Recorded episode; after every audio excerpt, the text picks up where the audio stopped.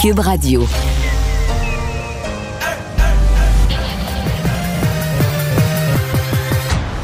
Mario Dumont. Organiser, préparer, informer. Les vrais enjeux, les vraies questions. Mario Dumont. Les affaires publiques n'ont plus de secret pour lui. Cube, Cube Radio. Bon début de semaine. Euh, bonjour tout le monde. Bienvenue à Cube Radio. Euh, on va vous accompagner pour euh, ces deux prochaines heures, euh, vous raconter ces nouvelles, euh, pas toutes heureuses. vraiment une journée vraiment, vraiment marquée dans l'actualité par les découvertes qui ont été faites par les soldats ukrainiens lorsqu'ils ont repris, entre autres, la ville, le, contrôle de certaines villes, mais dont la ville de Boucha. petite ville de banlieue. Là. Ce matin à LCN, j'essaie de trouver un comparatif. C'est c'est Saint-Sulpice, c'est Rougemont, des petites villes euh, qu'on dit en la grande, grande, grande banlieue de Kiev, à une soixantaine de kilomètres, mais euh, une ville de, 20-30 000 habitants, euh, mais où on a découvert l'horreur des corps abandonnés. Alexandre, évidemment, là, c'est dans l'actualité aujourd'hui à travers le monde, c'est la nouvelle. Ben, c'est la nouvelle. D'ailleurs, euh, Volodymyr Zelensky s'est rendu sur place, hein, a accusé l'armée russe donc d'avoir commis un massacre, un génocide. Joe Biden aussi euh, a fait d'autres déclarations en disant qu'il voulait un procès pour crime de guerre pour Vladimir Poutine à la suite de la découverte de tout ça. Ça a été décrié par plusieurs pays, dont le Canada qui a ajouté neuf Russes et neuf Bélorusses à sa liste de personnes sanctionnées, Mario, là, à la suite de tout ça. Donc, ça fera partie des nouvelles qu'on va, euh, qu'on va explorer au cours de l'émission. Euh, on va parler euh, aussi en cours d'émission de cette, ce bruit d'hélicoptère qui est cœur des gens dans le coin de Longueuil. Tout de suite, on rejoint l'équipe de 100% Nouvelles. 15h30, c'est le moment d'aller retrouver notre collègue Mario Dumont. Salut Mario. Bonjour. Ces images révoltantes qu'on a tous vues à Boucha depuis, depuis le début de la fin de semaine, est-ce, selon toi, un point tournant pour la communauté internationale dans cette guerre en Ukraine? Oui et non. Euh, c'est un point tournant. Euh, ça secoue tout le monde, il n'y a pas de doute. Mais tu sais, un point tournant, euh, pour moi, un point tournant, c'est s'il y avait un changement d'attitude, le changement d'approche au point de s'impliquer dans cette guerre. Et sincèrement, je le pense pas. je le pense pas. mais il y a. En fait c'est probablement plus un point tournant dans l'avenir de Vladimir Poutine. C'est en train d'installer le constat que ça va être infréquentable. Le Poutine, ceux qui l'entourent, euh, tout ça va être complètement infréquentable pour des décennies à venir. Euh, pour ce qui est de la guerre elle-même, ben, pour l'instant, l'OTAN, le monde occidental a quelle impression? Ben, a l'impression que la stratégie, fonctionne jusqu'à un certain point. On se mêle pas de la guerre, on crée pas d'escalade, on outille l'Ukraine. Et les Ukrainiens gagnent la guerre jusqu'à un certain point, là, font reculer l'armée russe. Bon, là, semble-t-il que dans l'est de l'Ukraine, euh, ils se préparent une, euh, offensive. L'armée ukrainienne dit que les Russes ont l'air à, à, se ravitailler à se préparer pour une offensive majeure. Mais euh, là, évidemment, la, Russie va concentrer toutes ses armées, toutes ses forces dans des lieux, un nombre de lieux plus restreint. Elle va regrouper ses mhm. énergies, peut-être pour une frappe euh, plus forte. Voilà. Mais, euh, mais c'est certain que ça, ça secoue, là. Euh, ça secoue l'opinion internationale. En même temps, est-ce que est-ce qu'on se doute que toutes les villes qui sont sous contrôle russe présentement dans le sud puis dans l'est de l'Ukraine, que si dans une petite ville comme Boucha, on découvre tout ça, qu'on risque pas de découvrir des horreurs aussi, là, euh, dans des villes plus grosses euh, où les Russes font la pluie et le beau temps depuis deux, trois semaines. Euh, avais-tu l'impression en fin de semaine qu'on n'avait jamais été aussi près d'une rencontre entre les présidents Zelensky et Poutine? As-tu l'impression que ça va avoir un impact, ces images que, nous avons tous vues durant la, la, fin de semaine sur les pourparlers? Ben, un des impacts, euh, c'est que les Ukrainiens. Euh, parce que nous, on prend toujours.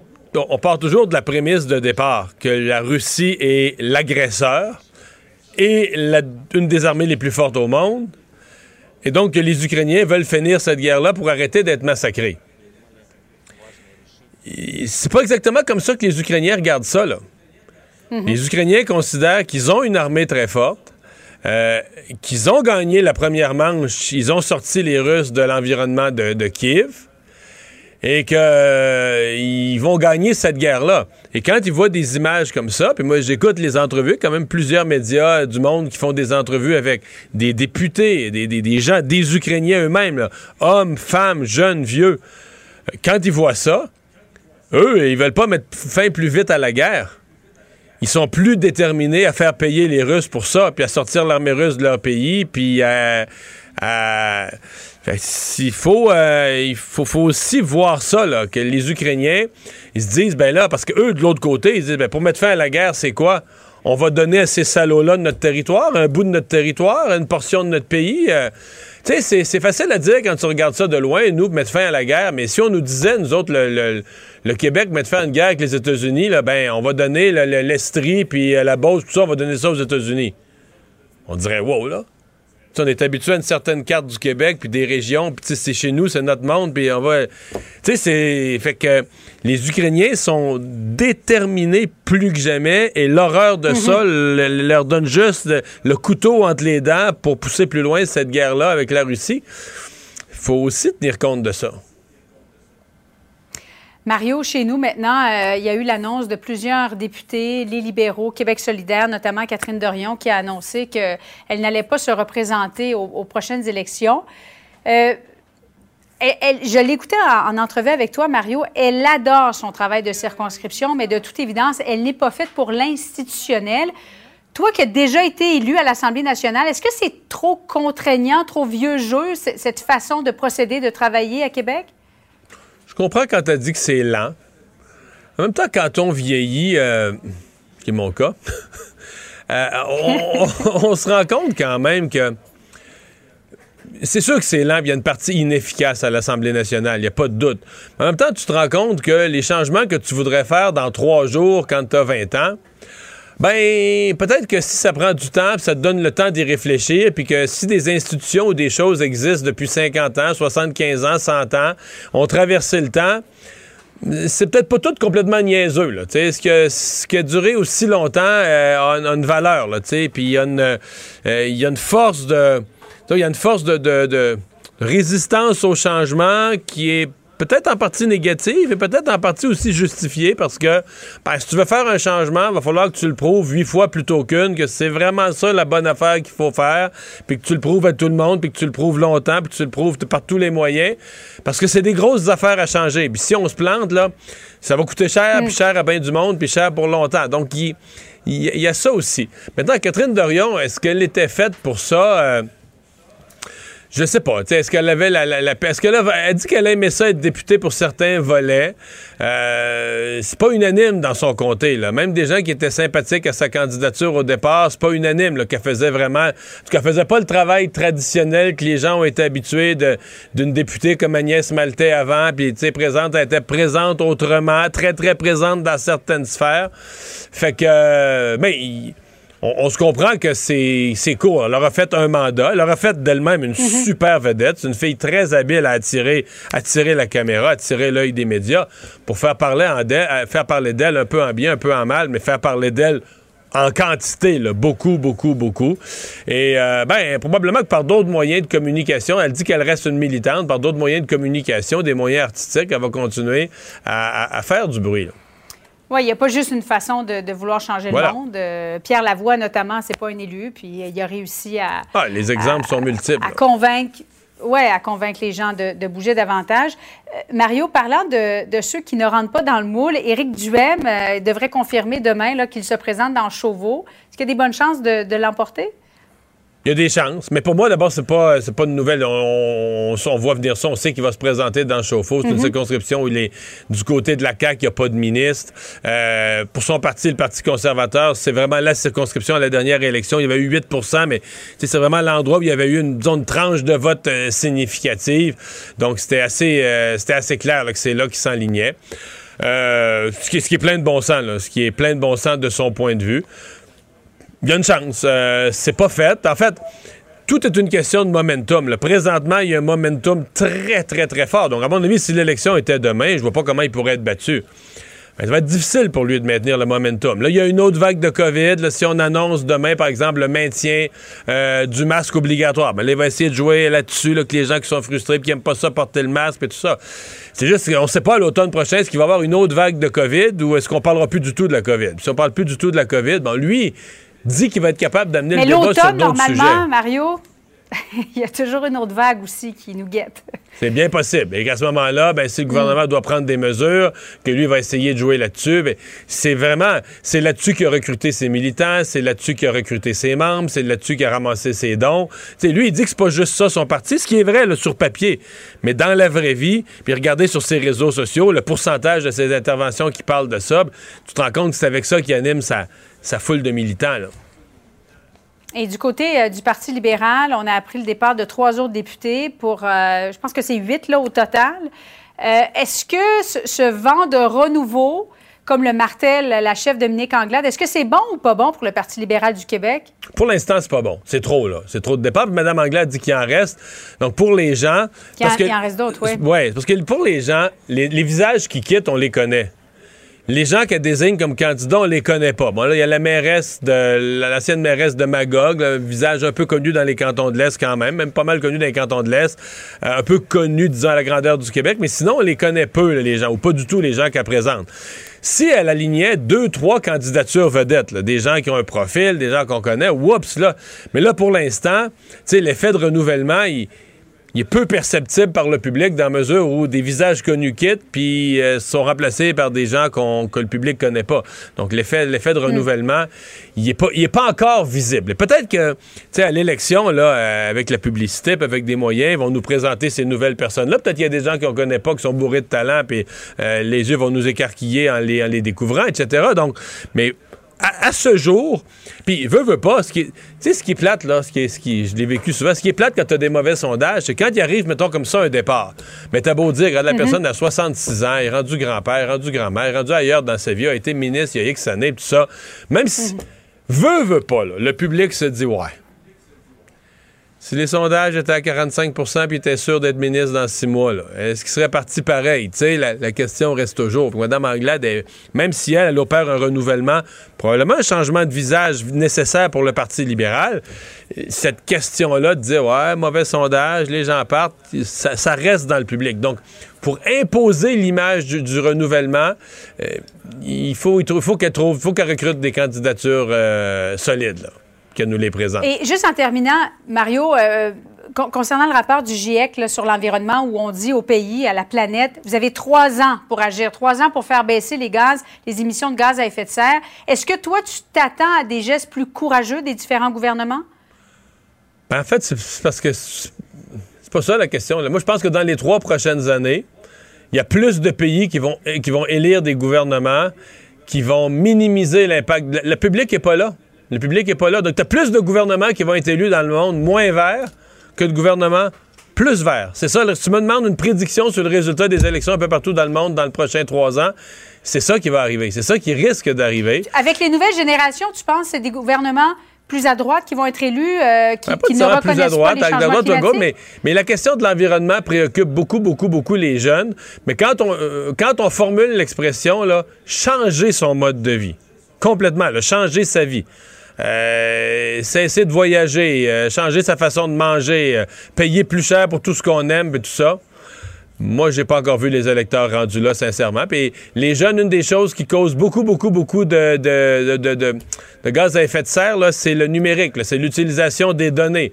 Mais si on disait aux jeunes un premier geste, là, si sert juste de ça pour le travail, pour l'essentiel, plus pour les réseaux sociaux, plus pour les communications, plus pour les jeux, ce serait une première étape. Pas sûr que ça va passer. Oui, il y a une limite à recycler sa canne de thon. Merci beaucoup, Mario. Bonne fin d'après-midi à toi. Ah, voilà. Donc, euh, Alexandre, sinon, qu'est-ce qu'on surveille euh, dans l'actualité? Ouais, ben écoute, euh, le port du masque, hein, parce que c'est c'est une décision qu'on attendait possiblement au cours des prochaines heures. Mais ça peut pas dépasser demain. Ça peut non, pas, ça peut pas dépasser. parce que il a dit 10 jours. Le docteur Boileau a dit 10 jours. Puis au plus tard le 15 avril. Fait que si tu veux avoir ta réponse pour le 15 avril, 10 jours avant, faut que tu l'aies le 5, puis le 5, c'est demain. là. Excuse-moi de simplifier ça de même, mais, Ben non, mais je prends pour acquis que si ce qu'il nous a dit tient toujours, euh, donc demain, soit qu'il nous confirme que, comme prévu, dans 10 jours, soit le 15, le masque n'est plus obligatoire, ou soit qu'il reporte la date. Oui, à mon mais ça avis, il faut ça avoir- s'enligne plus pour ça. Ben, ça s'enligne plus pour le report. On parle même d'un report de deux semaines. là. C'est ce qui circule, euh, notamment pour nos collègues du journal. Parce qu'à tous les lundis, souvent, il y a des recommandations là, de la santé publique dans cette rencontre-là. Parce que quand tu regardes aussi le portrait de la situation au niveau des cas là, qui ont augmenté dans les derniers jours, euh, regarde, aujourd'hui, on est à 2331 cas. Mais selon les projections de, du Centre de recherche Cyrano, le vrai chiffre se situerait peut-être davantage autour de 18 000 à 32 000 cas par jour pour la Ouais, semaine mais dernière. je parlais avec la chercheuse de Syrène. Ça, c'était les chiffres de la semaine passée. Et là, ils, par- ils ont- ils vont recevoir ceux de cette semaine à la fin de la. Ouais. semaine, là. Mais ils s'attendent que ça soit plus que ça, là. Ben oui, je suis pas surpris, parce que je veux dire, on a juste à regarder autour de nous. On a juste à regarder Star Academy. non, mais. Euh, on a juste à regarder Star Academy. juste Star Academy en farce, mais c'est quand même représentatif. Tous Ben les oui. milieux de travail. Ce que vivent les gens de Star Academy, c'est ce qui se vit présentement dans tous les milieux de travail. Là. Ben oui, dans, dans, dans chaque équipe, là, c'est sûr qu'on connaît tous des gens qui l'ont, qui sont en isolement, ou tu sais, c'est un, c'est un casse-tête pour tout le monde. Euh, alors, ça se dirige vraiment dans ce dans cette direction-là, c'est-à-dire que ce serait ce serait reporté. Je sais pas comment tu vois ça, Mario, mais est-ce qu'il y a des fois un danger de, de toujours mettre des dates, là, d'avoir identifié déjà là, ah, 15 avril. Euh, c'est la fin du masque. Ne sachant pas trop ce qui s'en vient, euh, en voyant aussi bon euh, la montée des cas en Europe, puis souvent quelques semaines après, ça nous arrive en pleine face, puis c'est ce qui est arrivé. Ouais, tu veux dire, mettons, versus mettre là, des, ce qu'on appellerait des critères objectifs. C'est-à-dire dire, ben, problème des critères objectifs, c'est qu'on a moins en moins, on a de moins en moins de données objectives sur lesquelles s'appuyer pour les. On ne sait plus le nombre de cas Ouais. total, Non, on n'a plus de tests PCR pour tout le monde, donc on est de moins en moins euh, sur un terrain euh, solide. Mais moi, sincèrement, là, je pense que. Mettons qu'il reporte. Parce que d'abord, s'il reportait de six mois, là, je pense que tu une réaction vive dans la population. Mais mettons s'il reporte d'une semaine à la fois, ou mettons deux semaines. Il dit, garde, là, on a oublié le 15 avril, on met ça au 29, puis on vous redonne des nouvelles là, dans, dans 10 jours, euh, je réévalue la situation. Ouais.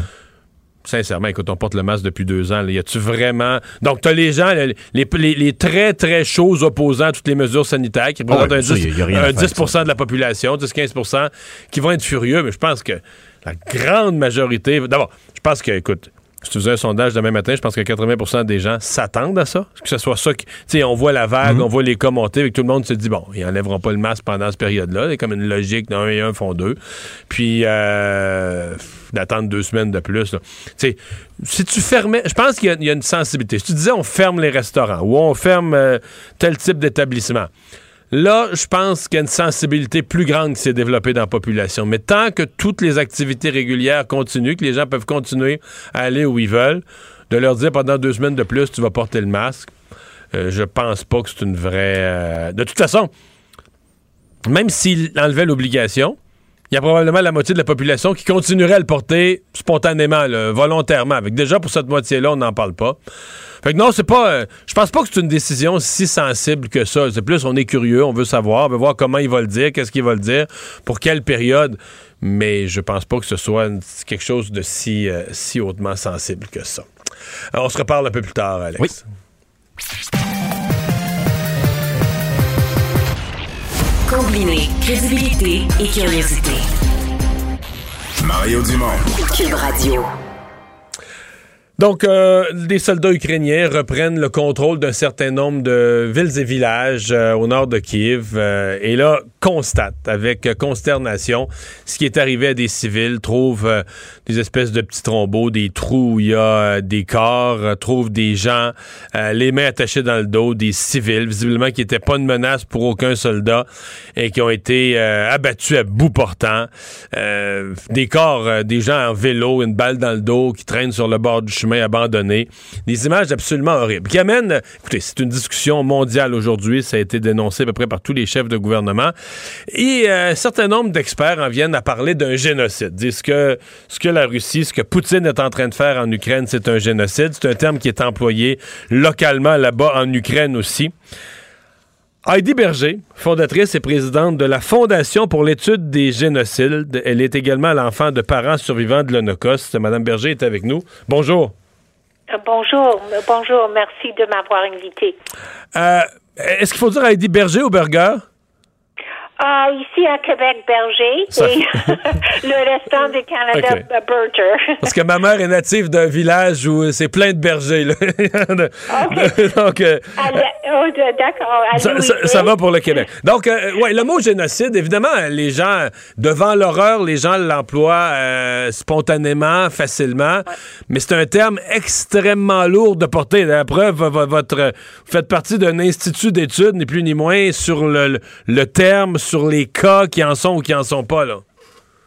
Oui, oui. En, tout cas, nous, sommes tous profondément affectés par ce que nous voyons chaque jour euh, depuis l'invasion de l'Ukraine.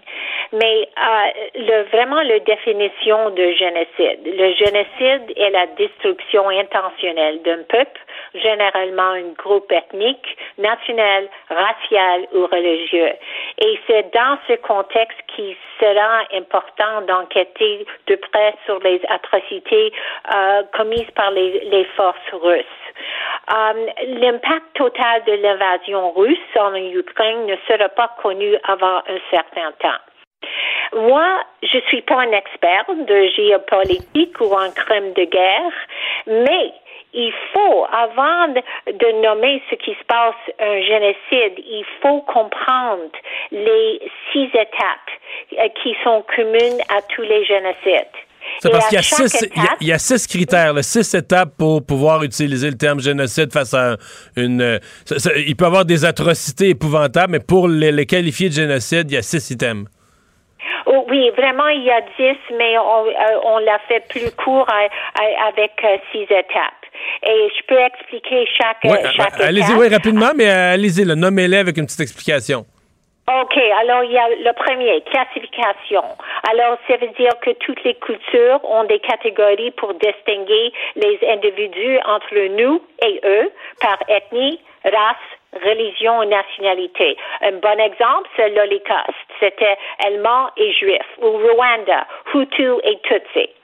Le deuxième, c'est déshumanisation. Ça, c'est un groupe ni l'humanité de l'autre groupe. Le troisième, c'est polarisation. Ça, c'est les extrémistes et la haine sépare les groupes par une propagande qui diabolise et déshumanise un groupe. Le quatrième, organisation. Le génocide est toujours organisé généralement par l'État, mais parfois de manière informelle ou par des groupes terroristes.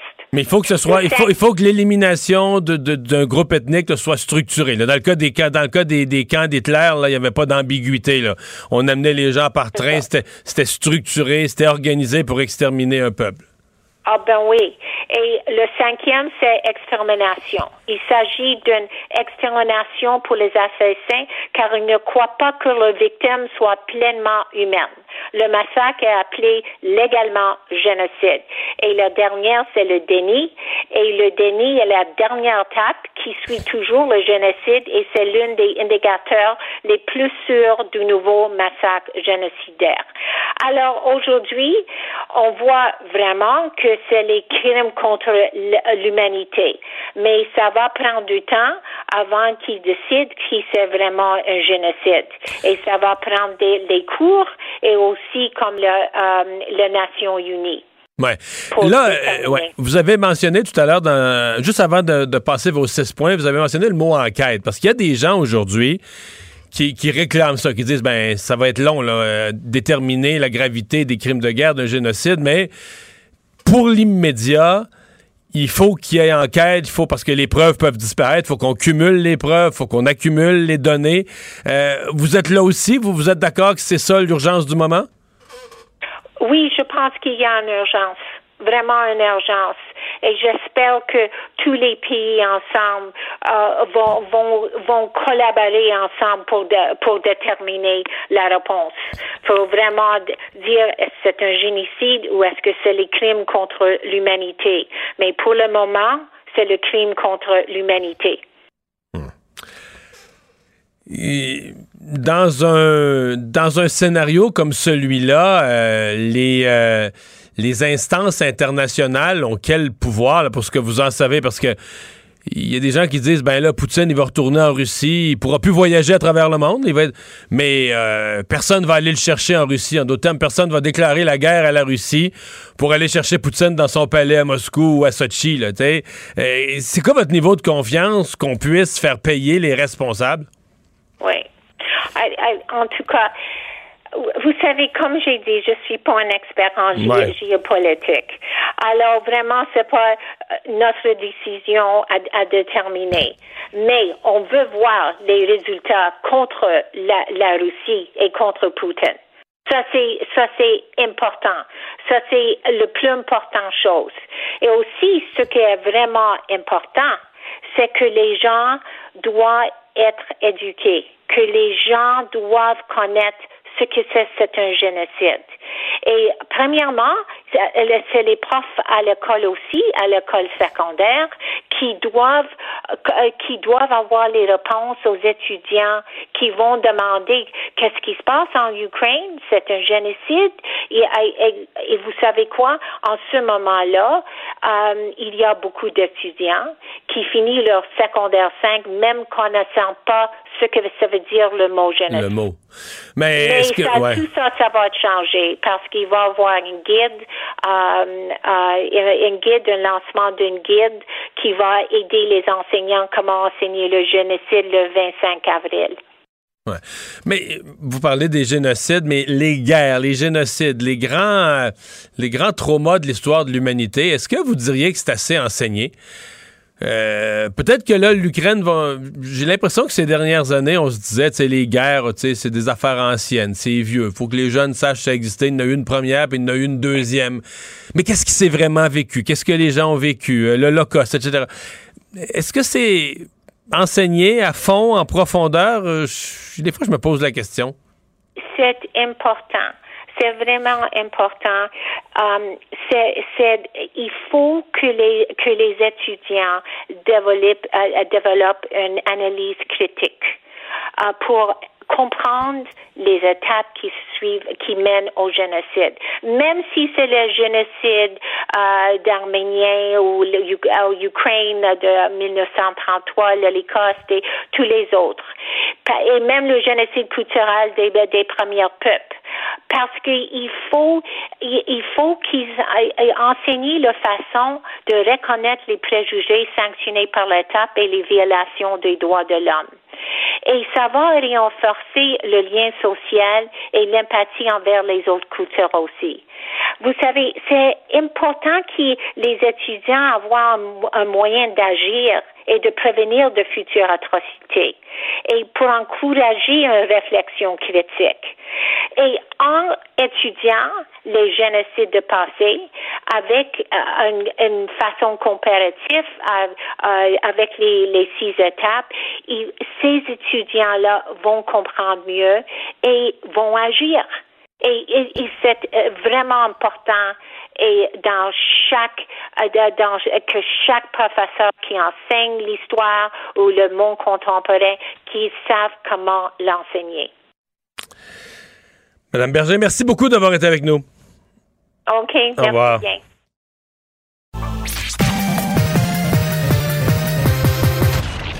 Combiner crédibilité et curiosité.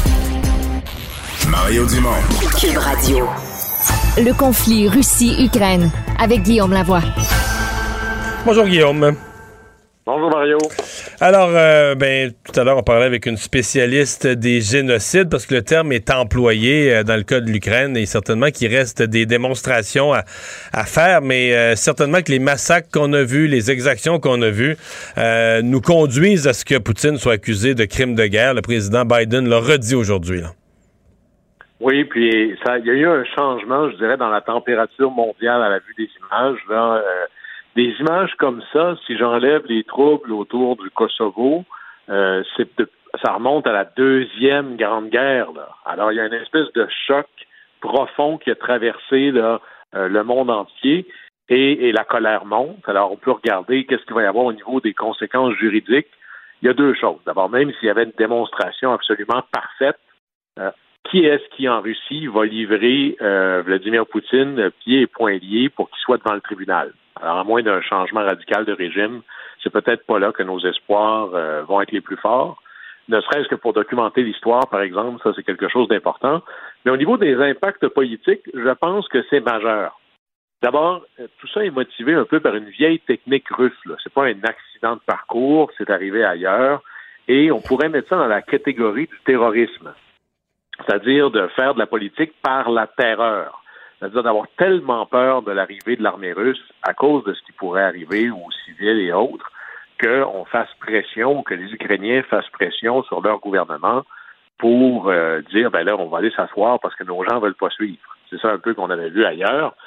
Et là-dessus, ben, ce qu'on voit du côté des Ukrainiens, c'est tout à leur honneur, c'est même impressionnant. C'est plutôt le contraire, c'est-à-dire, euh, c'est pas la peur qui va nous. Ah, non, non, un matin, ils sont plus déterminés que jamais à faire payer les soldats russes, puis. Euh, on en revient presque à une vision assez binaire du président Reagan quand on lui avait demandé c'est quoi votre vision de la guerre froide? Il avait dit on gagne, eux ils perdent.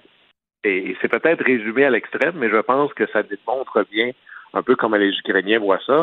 Au niveau des alliés, ben là, c'est intéressant. Parce que euh, même aujourd'hui, dans mes conversations, euh, j'avais quelques activités privées et il y a une colère chez les gens qui ont l'impression qu'on n'en fait pas assez. Ils n'ont pas complètement tort.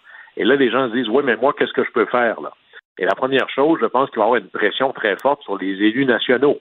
Hein, c'est pas vrai que, comme Canadien, là, à moins de décider d'aller combattre toi-même, la première chose, c'est ton député, c'est de mettre de la pression sur qu'est-ce que fait notre gouvernement. Puis là, ben, qu'est-ce que les gouvernements peuvent faire? Mais là, moi, j'ai un, vieil étudiant de relations industrielles et il y avait un, vieux leader syndical aux États-Unis qui s'appelait Samuel Gompers. Puis un jour, on lui a demandé M. c'est quoi votre demande, là? il avait répondu more, plus. Et c'est à peu près ça que, l'Ukraine demande, là. plus de tout, là. plus d'armes. et là, les États-Unis disaient, et là, cette proportion-là est intéressante. L'Ukraine dit on a besoin de plus d'armes. Le secrétaire d'État américain disait, écoutez, on a quand même donné pour chaque char russe, il y a 10 missiles anti-chars qu'on vous a donnés. Mais ce que l'Ukraine a dit récemment, et c'est la première fois que je voyais passer ce chiffre-là, c'est que nos besoins sont 500 Stinger, donc une sorte de missile anti-char antiaérien, et 500 Javelin, une autre sorte de missile anti-char antiaérien, par jour. Et ça, 1000 missiles par jour. Là, pensez, là, tu ne veux pas, veux pas voir la, facture, ouais. C'est à peu près 150 000 du missile. Alors, vite comme ça, le champ à règle de 3, ça veut dire que juste pour cet aspect-là, c'est 150 millions de dollars par jour. Alors, si c'est extraordinairement cher, c'est tout à fait justifié, mais imaginez ce que ça coûte aussi à Vladimir Poutine. Alors, la guerre, c'est aussi des dollars, et puis à un moment donné, pour pas qu'on en manque, il va falloir mettre la main dans les poches, puis il va falloir que ça apparaisse dans les budgets nationaux. Alors, il y a un budget fédéral qui s'en vient. On le disait, s'il y avait juste de l'argent pour les avions, je suis pas sûr qu'on a bien compris le message, là. Et là, bientôt, on va demander d'autres types d'armes. Par exemple, il y a des rumeurs de fournir des chars d'assaut, de l'artillerie. On va revenir avec les avions. Est-ce que le fait d'avoir vu des civils se faire attaquer comme ça, ça va pas dire, bon, ben là, on va entrer pour protéger les gens. Et on va voir où est-ce que tout ça va atterrir. Mais ce qu'on entend beaucoup, c'est, ben là, on va augmenter les sanctions. Et moi, maintenant, là, on entend ça, mais OK, mais qu'est-ce qu'on pourrait faire de plus? Comme là, aujourd'hui, au euh, Canada, aujourd'hui, on a ajouté neuf Russes et neuf Biélorusses à notre liste des gens sanctionnés. C'est triste, ça apparaît un peu comme une joke, là. Ben, et tous les pays vont faire ça un peu, là, mais c'est pas mauvais en soi, mais si c'est juste ça, je suis pas sûr que ben Vladimir Poutine va trembler, là. Alors, à la fin, puis là-dessus, on en a parlé beaucoup, mais parce que c'est ça la conversation. Il y a une conversation qui domine toutes les autres, c'est l'énergie. C'est comme ça que la Russie se finance. C'est plus de 600 millions de dollars par semaine. Alors, ça passe par l'énergie. Et là, il se passe des choses parce qu'en Europe, on n'avance pas tout à la même vitesse. Hein, que le Canada et les États-Unis disent on n'importera plus de pétrole russe, ça ne change pas beaucoup le mélange. Mais voyez-vous, en Estonie, les pays baltes, moi j'ai été scié d'apprendre ça, ils dépendaient à peu près presque de 100% dans certains pays du gaz russe. Quand même assez majeur. Là. Et là, les trois pays baltes, qui collaborent beaucoup ensemble sur plein de choses, viennent de dire, nous, c'est zéro à partir d'aujourd'hui. Ça, c'est majeur. Là. Bon, ils ont il y a un port méthanier en Lituanie qui vient changer l'équation, mais eux veulent. on s'entend que le gaz naturel, il va être cher, pas à peu près. Là. Dire que la population se punit elle-même pour punir la Russie. Oui, mais à un moment donné, les, les, les principes, c'est pas gratuit quand les gens me disent pourquoi on n'en fait pas plus, ma réponse, c'est souvent vous, vous seriez prêt à aller jusqu'où? Vous voulez mettre la main dans votre poche jusqu'à combien profond? Mais de dire c'est pas vrai que chaque dollar, chaque euro que vous donnez à Vladimir Poutine, ça finit dans une balle, un missile qui tombe sur l'Ukraine. Alors il faut pousser cette logique-là. Et là, dans le concert de l'Europe, il y en a un qui est un géant qui, qui régime un peu, qui est l'Allemagne qui dépend, lui, massivement du gaz russe. Et là, déjà, le chancelier allemand dit, à l'instant, là, moi, euh, vous allez disloquer mon économie. Les usines allemandes pourraient fermer dans la semaine. Alors là, ça va prendre des solutions, puis ça va être des grosses négociations en Europe, puis qui vont impliquer le reste du monde. Donc, à très, très, très court terme, la première chose, c'est de réduire sa consommation. Quand les Allemands manifestaient au départ, ça fait quand même un mois dans les rues, ils on est prêt à avoir un peu froid pour lutter contre Vladimir Poutine. Puis ça, c'est une bonne logique. Ensuite, constituer des réserves stratégiques. C'est comme euh, des réserves de nourriture, c'est la même chose. À moyen terme, ça fait un an, deux ans, acheter ailleurs. Il faut trouver des nouvelles sources pour compenser.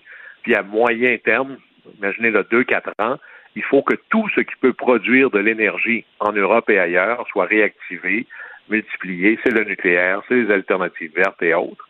Et puis là, après ça, on peut regarder d'autres manières de faire la guerre ou l'arme économique. On parlera des sanctions en détail cette semaine, mais c'est de retarder les paiements.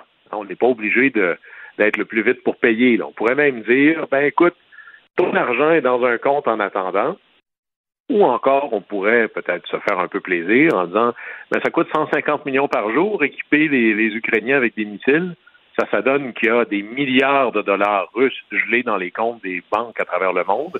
Peut-être qu'on peut piger là-dedans si on a besoin. Alors ça, ça va être l'aspect économique et bizarrement, c'est véritablement sur l'aspect de l'énergie que le vrai test du réel va se faire sur les sanctions. Euh, à un moment donné, on ne peut pas saisir deux fois euh, un grand bateau ou un manoir de luxe d'un oligarque. C'est pas avec ça que Vladimir Poutine finance sa guerre, c'est avec l'argent des hydrocarbures puis en même temps lâcher un coup de téléphone à la Chine et à l'Inde, qui, en passant, sont 35% de la population du monde, et dire à chaque fois qu'on n'achète pas un baril de la Russie, pas question que vous l'achetiez vous-même. Et là, il va y avoir un peu, je dirais, de, derrière les beaux discours diplomatiques, il va y avoir des conversations très dures en disant, mais ben, si vous voulez financer par une manière détournée la capacité de Vladimir Poutine de faire la guerre, mais ben, vous allez faire partie du camp adverse. Et ça, ça doit venir avec des conséquences très claires. On peut parler des élections en Hongrie. Euh, bien, euh, il a été réélu, le leader, euh, le leader pas trop sympathique au reste de l'Europe, Victor Orban, réélu même aussi fort, sinon même plus fort encore? C'est absolument fou. et ça, on peut imaginer là la leader de la Commission européenne, probablement qu'elle a dû prendre deux aspirines de plus, puis Vladimir Poutine devait être un homme très heureux hier soir, parce qu'il faut savoir, moi j'ai travaillé à l'Union européenne euh, comme stagiaire il y a quand même quelques années, il y avait 15 États membres qui étaient assez, je dirais, homogènes au niveau culturel, au niveau de la tradition légale, et il y avait cette volonté, surtout poussée par les Britanniques, qui voulaient un peu euh, freiner la volonté supranationale de l'Union européenne en disant plus on va mettre de gens là-dedans, plus ce sera le bordel. Et ça s'est appelé l'élargissement. Alors au nord, les Pays-Baltes, au sud, la Slovénie, la Bulgarie, la Croatie. Puis à l'est, ben là, c'est presque toute l'Europe de l'Est, la Pologne, la Roumanie et la Hongrie. Mais là, on se rend compte que ça commence à être loin de Bruxelles, ça, la Hongrie. Et il y a un vieux fond très conservateur et Victor Orban, c'est un peu le Trump de l'Europe hyper nationaliste, hyper conservateur, complètement en guerre ouverte avec la tradition des droits et surtout des droits individuels puis des chartes de droits classiques du monde de l'Europe de l'Ouest. Et même s'il est le mauvais élève de l'Europe, non seulement il a été élu trois fois de manière consécutive, mais là, il a été réélu, imaginez ça, ça pourra faire rêver ceux qui s'en vont en élection bientôt, 135 sièges sur 199. Et là, il disait dans son discours, et c'est son discours de victoire qui est un peu terrifiant, Il disait, je ne sais pas si notre victoire est visible de la Lune, mais elle est sûrement visible depuis Bruxelles. Et imaginez, il a dit dans son discours de victoire, nous avons gagné contre la gauche, contre la gauche internationale, contre les bureaucrates de Bruxelles, contre les médias et contre un président ukrainien. Et là, ça, c'est un membre de l'Union européenne. Là. Alors, la Hongrie, c'est 10 millions de personnes. C'est pas ça qui va faire dérailler la volonté de la Commission européenne, mais ça montre que cette idée que le monde entier est ligué contre Vladimir Poutine, c'est pas si clair. Il y a des gens, il y a des mauvais élèves dans toutes les classes. Et à l'intérieur de l'Europe, il y a quelqu'un, la Hongrie, qui lui dépend massivement de la Russie pour l'énergie, mais qui a aussi une volonté politique commune avec Vladimir Poutine, c'est-à-dire que cette idée de démocratie libérale, de droit individuel suprême, tout ça, c'est dangereux. On est plutôt dans de des, des, leaders autoritaires éclairés, ou ce qu'ils appellent, ou ils ont le culot d'appeler des démocraties illibérales. Et là-dessus, le leader de ces gens-là, leur leader moral, c'est Vladimir Poutine. C'est un peu Orban, c'est un peu le meilleur ami de Poutine maintenant. Et ce qui est surprenant, c'est que l'opposition s'est unie contre lui, tout le monde ensemble contre lui. C'est presque un référendum essentiellement et il a quand même gagné massivement. mon vieux fonds d'ancien observateur international électoral me laisse penser que c'est pas clair que c'était une élection là, euh, selon la règle de l'art. Il contrôle déjà tous les médias ou à peu près. Alors, c'est le pays le moins hmm. démocratique de l'Union européenne. Mais vous voyez, quand l'Union européenne, quand ils disent nous, on va utiliser notre territoire pour passer des armes, mais la Hongrie a dit pas sur notre territoire à nous. Notre politique à nous, c'est qu'on veut rien savoir de ce conflit-là il, a pris, il a pris des réfugiés quand même, en fait. Il a, non, il n'a pas pris des réfugiés.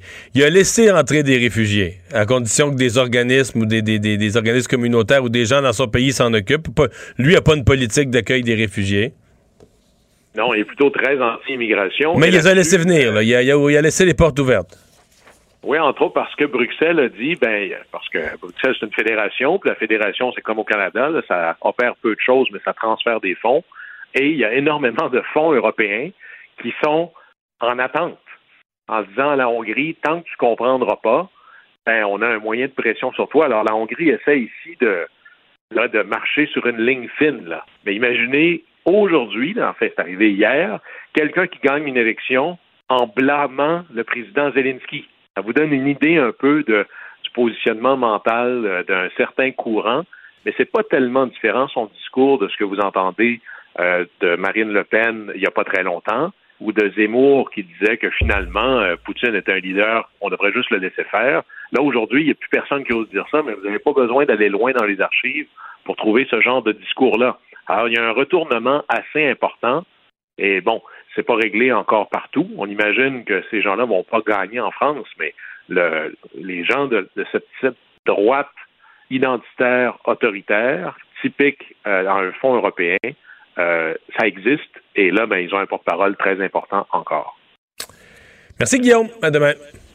Au plaisir.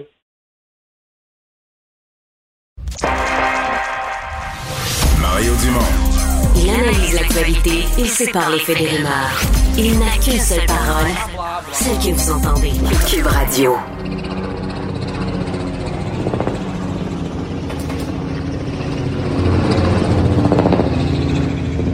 Le bruit que vous entendez présentement, c'est un bruit d'hélicoptère et euh, ça a été enregistré, si je comprends bien, tout simplement avec un, téléphone mobile par notre prochain invité euh, qui dit en avoir assez euh, de ces bruits d'hélicoptère au-dessus de son quartier résidentiel. Malik Yacoubi, qui réside à Longueuil, près du Boisé du Tremblay, qui reste là depuis 13 ans, est avec nous. Bonjour. Oui, bonjour, M. Dumont. Bon, euh, vous avez enregistré le bruit pour nous, pour donner une idée aux gens de ce que vous vivez. Ben oui, c'est ça. C'est mon voisin euh, Simon là, qui l'a enregistré, mais, mais ça aurait pu très bien être moi. c'est quelque chose qu'on entend hmm. tous les fins de semaine, toutes les soirées, euh, pratiquement toutes les 20 minutes. Est-ce que c'est quelque chose de nouveau? Est-ce que c'est quelque chose de récent, de nouveau? Qu'est-ce qui se passe pour que ça fasse l'actualité aujourd'hui? Ça a vraiment commencé là, en force l'année dernière. Là.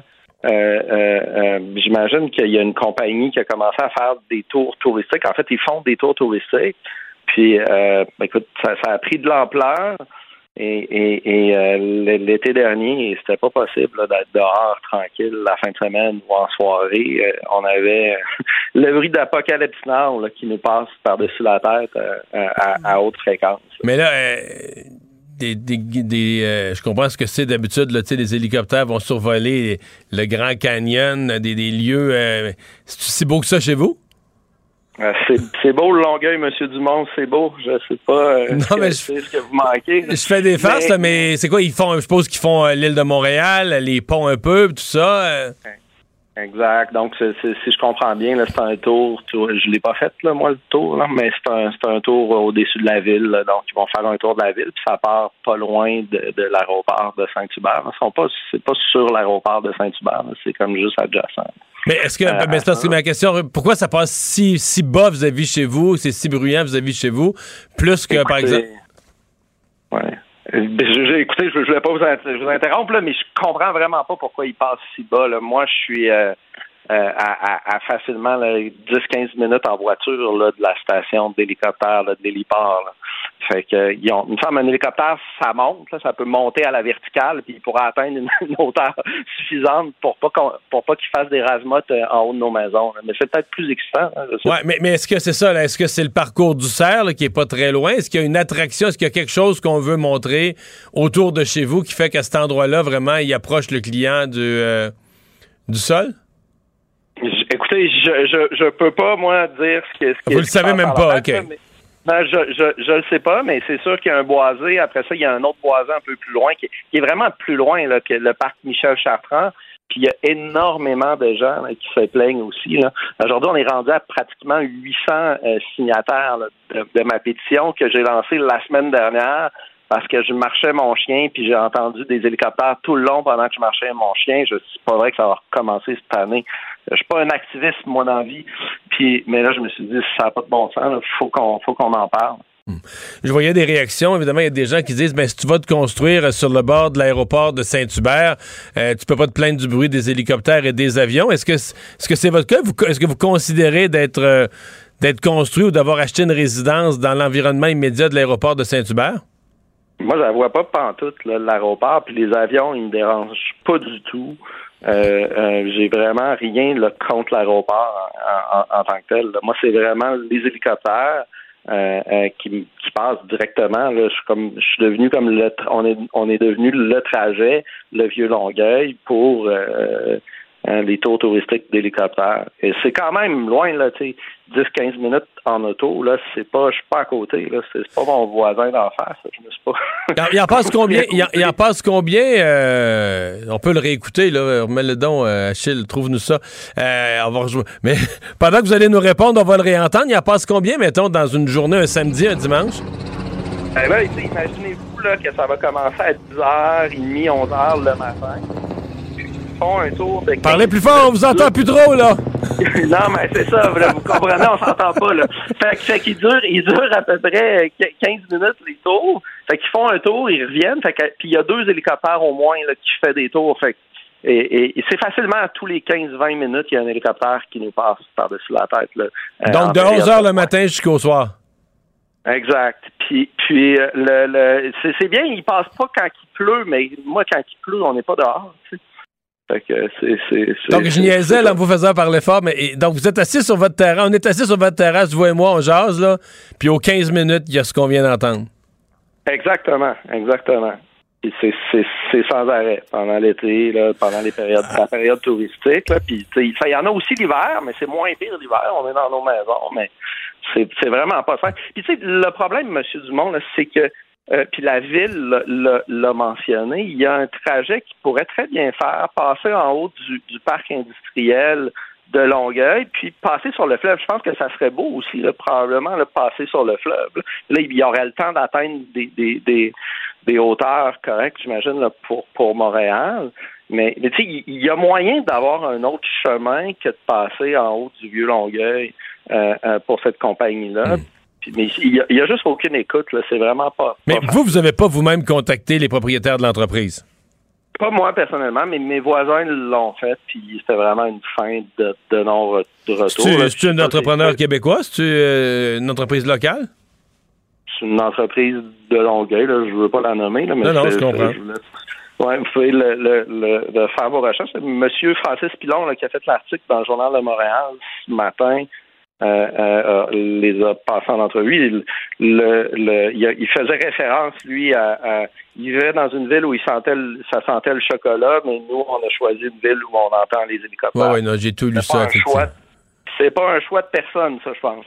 Je comprends. Euh, dernière question. Est-ce que la ville, parce que vous m'avez parlé de la ville, est-ce que vous avez Ouais. contacté la- votre conseiller municipal, la mairesse Catherine Fournier? Est-ce que la ville prend ça au sérieux? Absolument, ils, sont- ils prennent vraiment ça au sérieux. On a, on a un super, un, un support exceptionnel là, de la part euh, de la mairesse, de la part de nos euh, euh, conseillers municipaux. Euh, ils, ils nous aident, mais ils n'ont pas juris, ils n'ont aucune juridiction. C'est Transport Canada, je suppose. Dans les airs, c'est toujours le fédéral? Ex- Exact. C'est Transport Canada. Ils, sont, sont- ils, ils- ils collaborent, là, honnêtement. J'ai- espoir qu'il va y avoir des changements, mais, mais Ouais. Mais c'est, Sauf c'est que- juste- il me semble que c'est le gros bon sens. Il y a moyen de trouver des solutions. Moi, on n'est pas des activistes qui, qui sommes contre le développement économique ou quoi que ce soit. Là, on veut juste. Il y a moyen de faire un autre chemin puis qui dérangerait beaucoup moins. Moi, si je dérange mon voisin, il vient me dire je te dérange, tu me déranges, il me semble que tu essaies de, de faire du bon voisinage. Ouais, Sauf que c'est pas, c'est pas la, la- la municipalité qui a juridiction. Sauf que pour Transport Canada, recevoir des démarches de la mairesse euh, d'une des plus grosses villes au Québec versus des démarches d'un simple citoyen, ça n'a pas le même poids là, rendu en haut là-bas. Donc, euh, c'est sûr que le, le niveau municipal peut quand même jouer, euh, jouer un rôle important. Ben, on va suivre ça. Monsieur Yacoubi, merci d'avoir été avec nous. Bonne chance. Merci, M. Dumont. Les vrais enjeux, les vraies questions. Les affaires publiques n'ont plus de secret pour lui. Mario Dumont. Vous avez 24 minutes dans une journée. Tout savoir en 24 minutes. Pour s'informer et comprendre en 24 minutes, ici Mario Dumont, en compagnie d'Alexandre Dubé, des studios de Cube Radio, la station d'affaires publique de Québecor. Voici Tout savoir en 24 minutes. Tout savoir en 24 minutes. Cube Radio. You may remember I got criticized for calling Putin a war criminal. Well, the truth of the matter, saw what happened to Buka. This warrants him, he is a war criminal. This guy is brutal. And what's happening in Buka is outrageous. And everyone's seen it. To Allah. No, I think it is a war crime.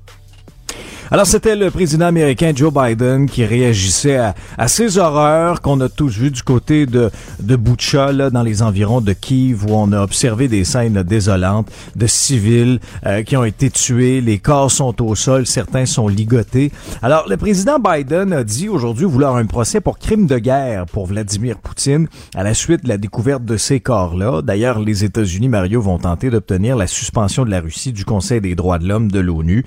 Et ce qui a marqué le, la journée, c'est la visite du président ukrainien Volodymyr Zelensky, qui s'est rendu à euh, qui récemment a été reprise par les troupes ukrainiennes. C'est, là qu'on, qu'on constate là, vraiment là, ce qui est ce qui est laissé derrière. Euh, vraiment, Zelensky, lui aussi, là, il est allé de, de termes très très durs à l'endroit de la Russie. C'est un massacre, c'est un génocide. Et pendant ce temps-là, ben, ça a été un peu partout à travers le monde euh, l'indignation, hein, que ce soit bon la haute commissaire aux droits de l'homme qui s'est euh, déclarée horrifiée par les images qu'on a vues, l'Union européenne qui discutait en urgence de nouvelles sanctions contre Moscou.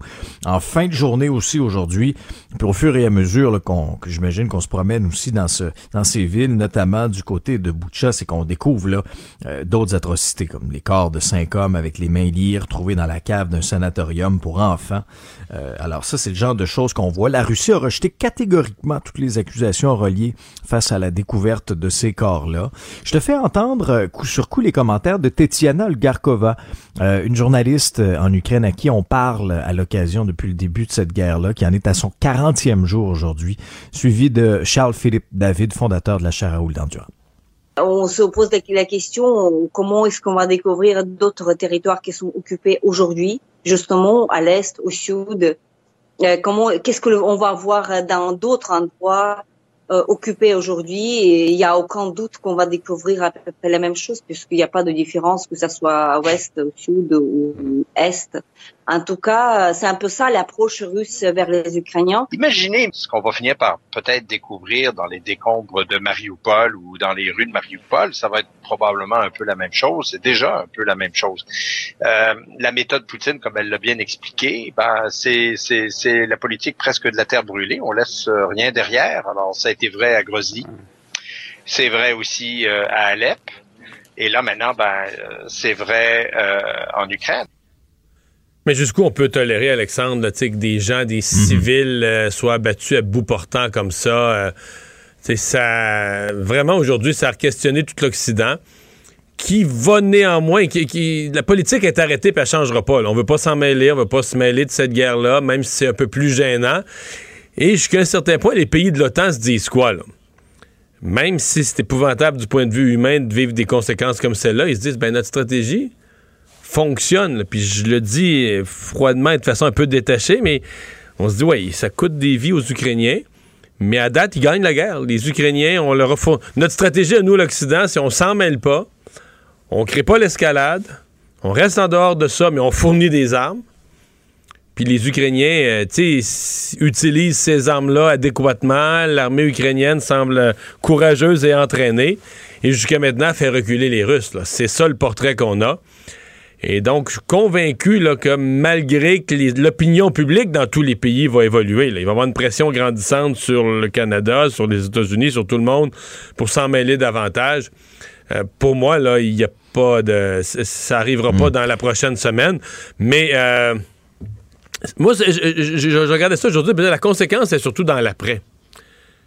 Et sur le caractère hautement, mais très, très hautement infréquentable de, de Poutine, de tous ceux qui l'ont entouré pour longtemps.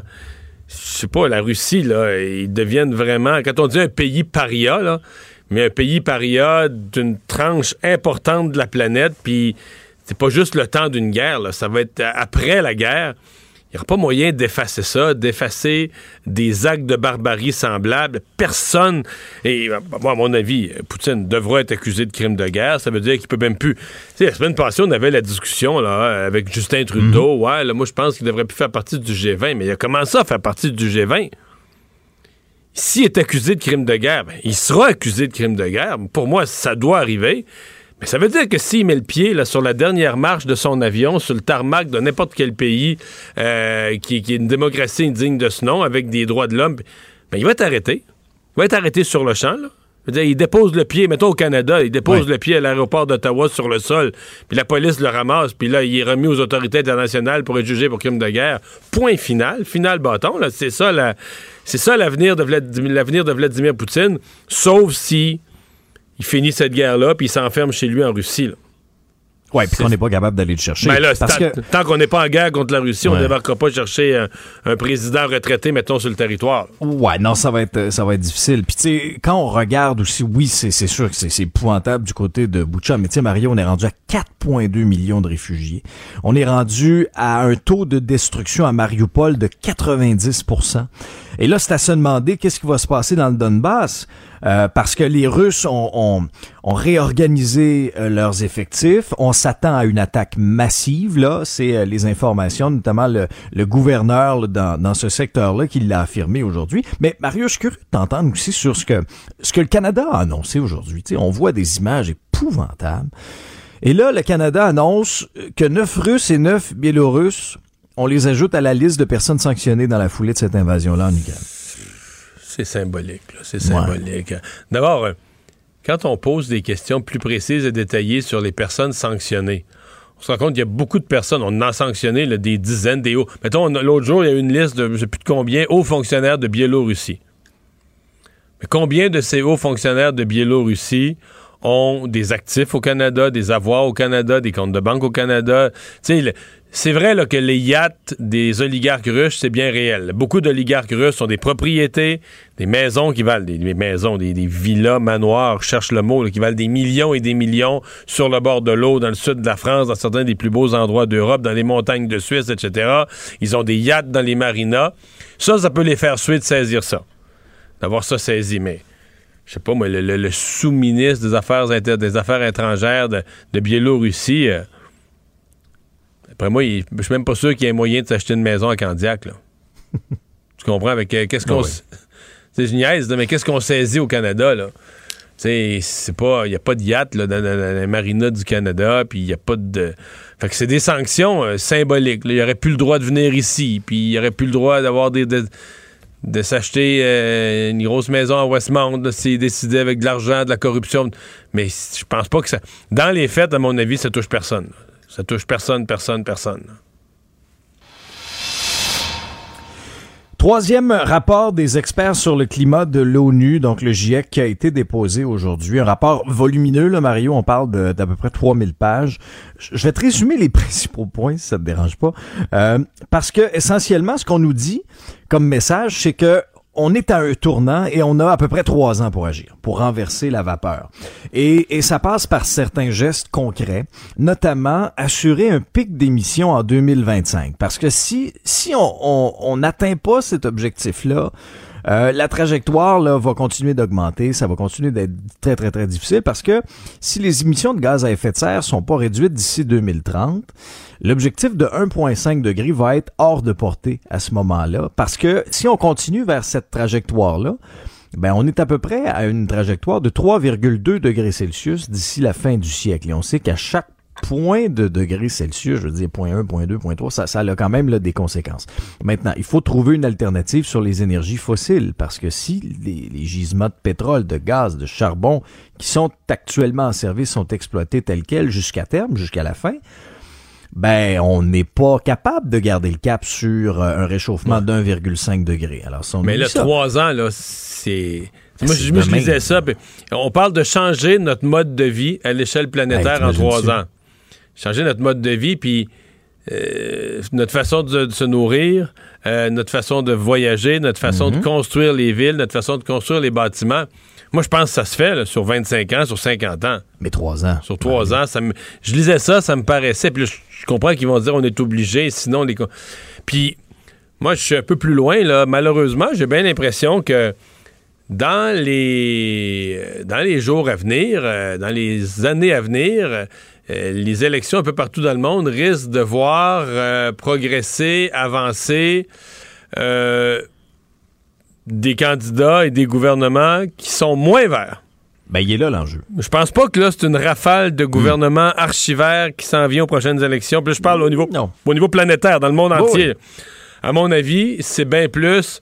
Les gouvernements vont mettre en place des mesures, taxes, empêchements, interdictions, etc qui vont se faire suer le monde.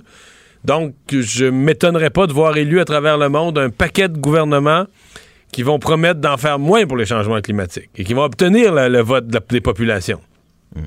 Parce que c'est sûr que les sacrifices sont importants, ce qu'on nous dit. Là. éliminer les subventions aux énergies fossiles, puis au-delà de ça, c'est toutes nos, nos, habitudes.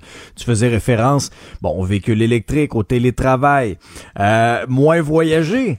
Tu sais, il y, a des, y a des gens, Mario, là, qui prônent là, des changements, là, puis c'est important euh, ben, d'être vert, mais, mais ces gens-là voyagent deux, trois, quatre fois par année. Ben oui. Euh, mais, mais, mais, première chose, là, c'est que si tu veux les transports, là, ben, tu sais, faut que tu rentres dans, un vrai plan pour atteindre les cibles. C'est un monde zéro transport. C'est-à-dire le transport minimal. Tout le monde reste chez eux, fait les déplacements minimaux là, pour aller au travail, etc. Donc, le voyage, on oublie ça si tu veux réussir ça, si tu veux coller tous les avions au sol, il faut que tu règles deux choses. D'abord, il y a deux sources du voyage. Le tourisme, le mhm. voyage par exemple, et l'immigration. Parce qu'évidemment, si, si tu es un Marocain puis tu vis au Québec, si tu es un Vietnamien, tu vis au Québec, ben, t'as de la famille, tu vas vouloir retourner à ton pays. Euh, les voyages, ben, 90% des voyages, les gens, bon, oui, on voyage un petit peu autour de la maison, mais 90% des gens vont dire un vrai voyage, là, faut que tu t'éloignes un peu, faut que tu fasses soit des centaines de kilomètres en auto, la Gaspésie, des milliers de kilomètres en auto, ou soit carrément tu sautes dans l'avion. Alors ça, c'est un X sur tout ça, Donc, chacun reste chez eux, là on n'immigre plus, on reste chacun chez soi pour être proche de ses parents, de ses oncles, ses tantes, euh, proche pour aller les voir, euh, proche pour aller aux funérailles, proche s'ils sont malades, euh, proche, on vit proche de son travail, on voyage proche de chez soi, on va dans, on va dans un lieu de vacances qui est en dedans de 100 km, on ne voyage plus. Ça, c'est la condition numéro un. Après ça, ben, la nourriture, c'est la même chose. Là. Je veux dire, on mange ce qui se produit. Donc, les fruits, les légumes, là, il n'y a plus de bananes au Canada puis de, de, de, de, betteraves d'un pays du Sud. Là. Je veux dire, au nord, on mange des patates, des betteraves. Au sud, on mange les fruits tropicaux. non, mais c'est ça la nouvelle vie. Là. On mange ce qu'il y a chez soi. Mais c'était ça. C'était ça il y a 250 ans, là dire, on voyageait, tout le monde restait proche de chez soi, tout le monde restait dans son pays, tout le monde était proche de rester à deux kilomètres de ses parents pour aller les voir quand ils sont malades. Euh, on mangeait nos fruits, les légumes locaux. C'était la vie il y a 200 ans. C'est de retourner à ça. Mais on le comprend, là. Mais est-ce qu'on est prêt à le faire? Parce que là, les moyens de transport électrique, puis tout ça, c'est du vent, là. Les moyens de transport électrique, ils vont être prêts dans 25 ans. Puis on nous dit qu'il faut changer nos vies d'ici trois ans. Fait que tout ce qu'on peut faire dans l'immédiat, c'est cesser de vivre. C'est cesser. Dire là, des autos électriques, là, on en a un petit peu, mais il n'y en a pas assez. Des avions électriques, il n'y en a aucun. Des bateaux électriques, il n'y en a aucun. Fait qu'on cesse l'industrie des transports. Mais moi, je pense pas que les gens sont prêts à ça. J'entends ça, mais je pense pas que la population est prête à cette nouvelle vie où chacun reste chez eux. Ben, on l'a fait pendant la pandémie, puis tout le monde s'en plaignait. Là. Tout le monde trouvait que la ben vie était terriblement plate. c'est là que les émissions de, gaz à effet de serre ont diminué. mais c'était pas, assez. C'était pas assez. Alexandre, je te rappellerai. Oh oui. Que quand on vivait plus du tout, du tout, du tout, que tout le monde était chez eux, télétravail, tourisme zéro, c'était pas assez. Hey, t'imagines, en plus? Il aurait fallu, euh, en plus, moins chauffer les bâtiments. Bon, là, après ça, tu as les transformations technologiques, comme les bâtiments, ben, tu peux pas les, tu peux pas moins les chauffer. Tu pourrais moins les chauffer, mais on va nous répondre, ouais, mais là, il faut les chauffer différemment. Il faut avoir les bonnes sources d'énergie. Mais ça, c'est sûr encore là, rénover tous les bâtiments mhm. du, du, monde, c'est sur 25 ans, peut-être plus. Non, non. Trois ans, Mario. Mais trois ans. On donne, on donne un grand coup. Ça vient avec des, des coûts, là. Je veux dire, je, te ramène à l'objectif d'1,5 degré pour le réchauffement. Ça, ça nécessite des investissements de 2300 milliards par année entre 2023 et 2052. Ça, c'est juste pour le secteur de l'électricité. On tombe à 1700 milliards pour 2 degrés.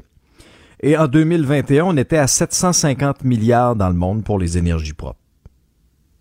Il y a une méchante différence, là. Mais, il faut qu'il faille en faire plus, ça, euh, investir plus, qu'il faille en faire plus, on, le conçoit bien. Mais les objectifs qui nous sont donnés, c'est. Euh, puis c'est. Il reste que. Pendant qu'on parle de tout ça, là, moi, je viens de parler de ce que serait, mettons, l'Amérique du Nord et l'Europe si on arrêtait de vivre. Mais là, pendant ce temps-là, euh, est-ce que la Chine construit des nouvelles usines? Parce que la, Chine construit encore des usines de charbon. La Chine ouvre un nouvel aéroport. Si je me trompe mhm. pas, il y a 3-4 ans, la, statistique, c'était la Chine ouvre un aéroport, c'est quasiment par mois. là, tu te dis, OK. Fait que la réflexion sur les changements climatiques euh, entre les documents très théoriques du GIEC, puis je dis pas qu'ils ont tort, mais la vraie vie, il y a comme un, méga fossé. Là. Puis moi, je le. C'est-à-dire qu'à long terme, je vois les changements technologiques, les nouvelles sources d'énergie qui vont nous permettre non pas de ne plus vivre, mais de vivre différemment. Mais à court terme, moi, je, je sincèrement, je vois pas. Tout savoir en 24 minutes. Le point sur la pandémie euh, et la COVID, euh, à moins d'un gros revirement de situation, le Mario, le port du masque dans tout ce qui est lieu public, ça va demeurer obligatoire au-delà de la date qui était initialement prévue pour salver, c'est-à-dire le 15 avril. Là. Euh, au cours des prochaines heures, la santé publique va faire part au gouvernement de sa recommandation là-dessus, mais le scénario le plus probable sur la table, c'est possiblement là une prolongation d'à peu près deux semaines là-dessus. Faut dire que Bon, les cas sont en forte hausse. On est en sixième vague depuis quelques jours déjà. Euh, ça a été confirmé. Mais tu sais, quand tu regardes aussi la levée de bouclier de plusieurs, plusieurs experts, en disant que c'est le dernier rempart qui nous reste. C'est le dernier rempart. Toutes les autres mesures sanitaires ont été levées. Il reste uniquement ça. Ça a fait quand même ses preuves. Et j'ai hâte de voir aussi les chiffres parce que la semaine dernière, euh, Serrano, ce centre de recherche, nous disait qu'on était sur un rythme de 18 000 à 32 000 nouveaux cas par jour la semaine dernière. Mais la situation a évolué, puis on n'a qu'à faire un petit sondage autour de nous pour voir que moi, il n'y a jamais autant de personnes Ah, autour de moi qui, qui a contracté la COVID. Moi, je pensais que pendant le temps des fêtes, alors que, que je l'ai eu, puis que toi aussi, on se disait, ben là, pour moi, c'est ça. C'est pas mal le. Mais je pense que c'est plus encore plus. qu'on a connue. Si je me fie dans Ben les milieux de travail autour de moi, Ah, puis ouais, moi je pense que c'est encore plus présentement que dans le- Au moins autant. Au moins autant qu'au fait. Ah, facile, facile. Parce que, tu sais, quand on regarde le bilan aussi officiel, mais qui reflète pas du tout la réalité, 2331 cas confirmés PCR, 7 décès, hospitalisation en hausse, là, quand même, c'est une augmentation de 57. Aujourd'hui, on est repassé au-dessus de la barre des 1400 et ça diminue aux soins intensifs. Parmi les experts qui se sont exprimés, je t'en fais entendre euh, deux, euh, Mario. Il y a notamment Roxane Borges de Silva, qui est professeure à l'École de santé publique de l'Université de Montréal, et le docteur Carl Weiss, microbiologiste, infectiologue à l'hôpital juif. Clairement, quand on voit une recrudescence des cas comme celle qu'on a actuellement, euh, il faut euh, garder les, cet outil qui nous reste de prévention de la propagation, qui est le masque. Un- un- en fait, le masque est peu contraignant, il est ancré dans les pratiques sociales. On sait clairement, puis je pense qu'il n'y a pas de discussion à ce sujet-là, que le masque a un effet protecteur global. D'ici deux semaines, dans, on sera dans la, la diminution de la pente de cette transmission communautaire. Donc, on devrait avoir une amélioration notable, je vous dirais, dans les prochains jours. Ouais, parce que j'ai reçu le docteur Vest la semaine passée. Lui est de l'école que ce soubresaut, là, de- euh, c'est tellement vif, tellement rapide Ouais. la multiplication. Lui, il pense que ça va euh, diminuer vite là, après aussi. Ouais, le problème qu'on a, c'est ce que souvent, c'est ouais, souvent c'est que ça ne rebaisse pas si vite dans les hospitalisations. Là. Mon expérience, euh, tu sais, d'annoncer les chiffres tous les matins à 11 h dans Oui, oui. mon émission LCN, là, euh, ça monte vite. Euh, les hospitalisations partent dix jours après à monter. Puis quand les hospitalisations sont au pic, là, les nombres de cas baissent. Là, à un moment donné, tu sens, là, puis tu en entends moins parler. Tu as l'impression qu'il y en a beaucoup moins dans la société. Mais là, à l'hôpital, ça baisse là, 15, 20, 25, 30 par jour, mais ça baisse pas si vite. Là, tu sais, avec la... Tu restes avec un résiduel dans les hôpitaux qui crée une lourdeur, qui crée du délestage. et- Donc, à savoir, est-ce que ça va arriver euh, cette fois-ci? Peut-être, peut-être pas, mais en tout cas, pour l'instant, tu t'as dit, on a repassé le cap des 1400. Est-ce que je soulignais ce matin en ondes? Toutes les caps qu'on a mentionnés dans le sens inverse, genre il y a deux semaines, bon, on a, Exact. on a franchi le cap des 1400, des On 1300, leur vit, des, là. des 1200, ben là, on leur vit. On est reparti, on leur vit dans l'autre euh, dans l'autre direction. Mais pour moi, c'est une c'est comme une évidence qu'on va reporter au moins d'une semaine, sinon deux semaines, euh, la décision là, donc de- de- d'enlever le, port du masque obligatoire. Et juste faire une remarque, je sais qu'il y a des gens qui disent, ouais, mais qu'ils le rendent, euh, nous laissent la liberté, euh, parce que comme ça, euh, euh, ben, il y a quand même plein de gens qui vont le porter le masque, mais ceux qui veulent pas le portent pas. Et euh, il y a deux affaires à dire là-dessus. D'abord, la première, c'est que le masque, il y a vraiment une mauvaise compréhension. Puis moi, j'ai vu, a- les Américains ont fait des graphiques là, pour illustrer ce que je dis là. Euh, le masque, la, la première protection, là, c'est la voie de sortie. Parce que moi, c'est pas la voie d'entrée de la respiration, c'est la voie de sortie. Mettons que tu tousses, Ouais. t'éternues, tu parles. Tu protèges d'abord, en portant le masque, tu protèges d'abord les autres. Tu protèges le fait que toi, tes gouttelettes vont se promener ou que tes aérosols vont se promener dans la pièce. Oui, quand tu respires, tu te protèges aussi, mais dans une moindre mesure. Donc, euh, quand on dit ben, que les gens qui veulent se protéger eux-mêmes portent le masque, en partant, c'est une erreur de fait. de dire ça, c'est une erreur de fait. C'est porter le masque, c'est d'abord protéger les autres. C'est une protection qui va dans les deux sens, mais pas 50-50. Non, non. C'est d'abord protéger les autres. La deuxième chose qu'il faut dire, ben là, celle-là est plus plate à dire, ben, je vais peut-être me faire lancer des roches, mais c'est bien évident que les gens là, qui vont être les premiers à dire Moi, le masque, plus jamais, ne mettrai pas le masque. Ben, qu'il y en a un pourcentage de ceux-là, malheureusement, qui sont aussi non vaccinés. Qui sont un pourcentage de ceux-là qui, malheureusement, font aussi plus ou moins attention à la distanciation et tout le reste, parce que là, ils sont choqués, ils sont choqués contre les mesures. Ils ont lu sur Internet que la COVID, c'était pas grave, puis les 14 000 morts, ben, ils disent Ah, c'était des vieux, puis on s'en fout des morts. Je veux pas catégoriser les gens, mais il y a quand même une catégorie de citoyens, malheureusement, qui ont vécu la pandémie de cette façon-là. Et c'est sûr qu'eux, ils ne porteront pas le masque. Est-ce qu'ils sont ceux qui font attention à tout ou est-ce qu'ils sont ceux qui sont les plus à risque de la, de la porter demain matin? Poser la question, c'est y répondre. là. Ça bouge là, sur la scène politique de Oh, plus en oui, plus. ça Euh, entre et ça sort. Ah oui, c'est des vraies portes tournantes hein, dans différentes formations. Euh, et, et, écoute, Mario, en, en- dernière heure, puis ça c'était dans l'air là, déjà, là, euh, Suzanne Roy, l'ex-mairesse de Sainte-Julie, euh, l'ancienne présidente de l'UMQ, confirmée candidate de la CAQ dans Verchères. Une, Donc, gros- Monsieur une grosse prise, ça, c'est du calibre oui, euh, Roy, ministrable. oui. là, ouais. Ah oui, oui, oui. Madame Roy, là, vraiment, là, qui était très appréciée là, sur la scène municipale à l'UMQ, moi aussi, pour avoir fait des entrevues avec elle. Donc, c'est un, un retour en politique active pour elle, pour la CAQ. Euh, et une autre qui a annoncé aujourd'hui, qui est venue expliquer un petit peu euh, ce qu'elle ce qu'elle avait annoncé sur les réseaux sociaux en fin de semaine, c'était Catherine Dorion qui, vendredi 1er avril, a surpris un peu tout le monde en disant ben je me représenterai pas lors de la prochaine élection. Il y a même certaines personnes qui ont cru à un poisson d'avril, mais c'était bel et bien vrai. Donc euh, ce matin, euh, point de presse, euh, expliquer un peu bon euh, son, souhait de continuer la lutte pour Québec solidaire, mais dans la rue. Et son constat après un mandat seulement à l'Assemblée nationale, c'est que les institutions démocratiques sont pas assez dates selon elle. Ça aura été quand même, euh, et là je la cite, une maudite belle aventure son passage en politique. Voici un extrait de ce qu'elle avait à dire dans son point de presse ce matin. L'Assemblée nationale est une institution extrêmement contraignante, avec des cadres rigides, vieux, euh, passés date, qui euh, rend toute liberté de parole et à cause de ça, tout mouvement populaire politique difficile d'expression dans ce, dans ce monde-là. Pour que le rêve, l'imagination, la nouveauté, la fraîcheur, la, vérité puissent redevenir partie entière de cette institution-là qui qui est censée nous gouverner, euh, faut que des antisystèmes, faut que des anticonformistes, faut que des gens qui veulent brasser le pommier et transformer ça y aillent.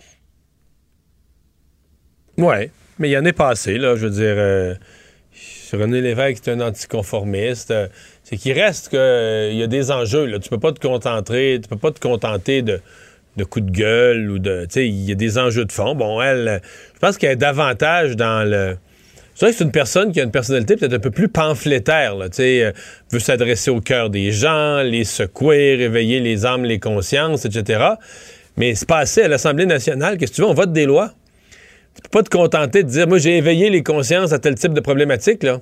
Euh, face à la problématique, il faut changer les lois, puis si c'est pour coûter euh, 800 millions par année, ben, ben, il faut l'encadrer, il faut le documenter, il faut l'écrire dans une loi, il faut qu'elle soit applicable, etc., etc., etc.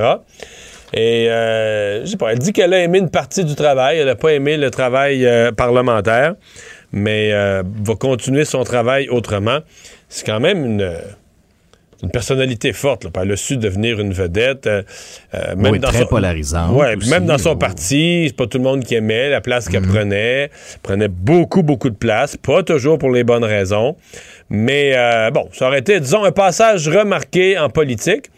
Mais je suis pas certain.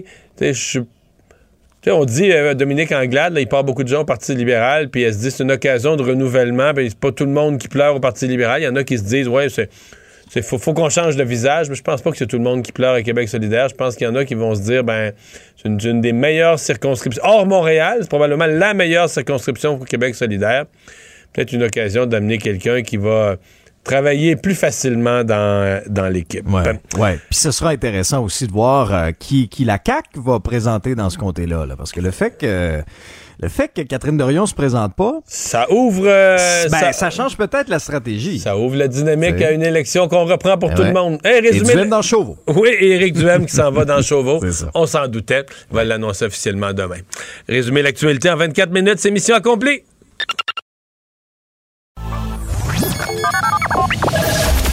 Mario Dumont. Joignez-vous à la discussion. Appelez ou textez le 187 Cube Radio 1877 827 2346.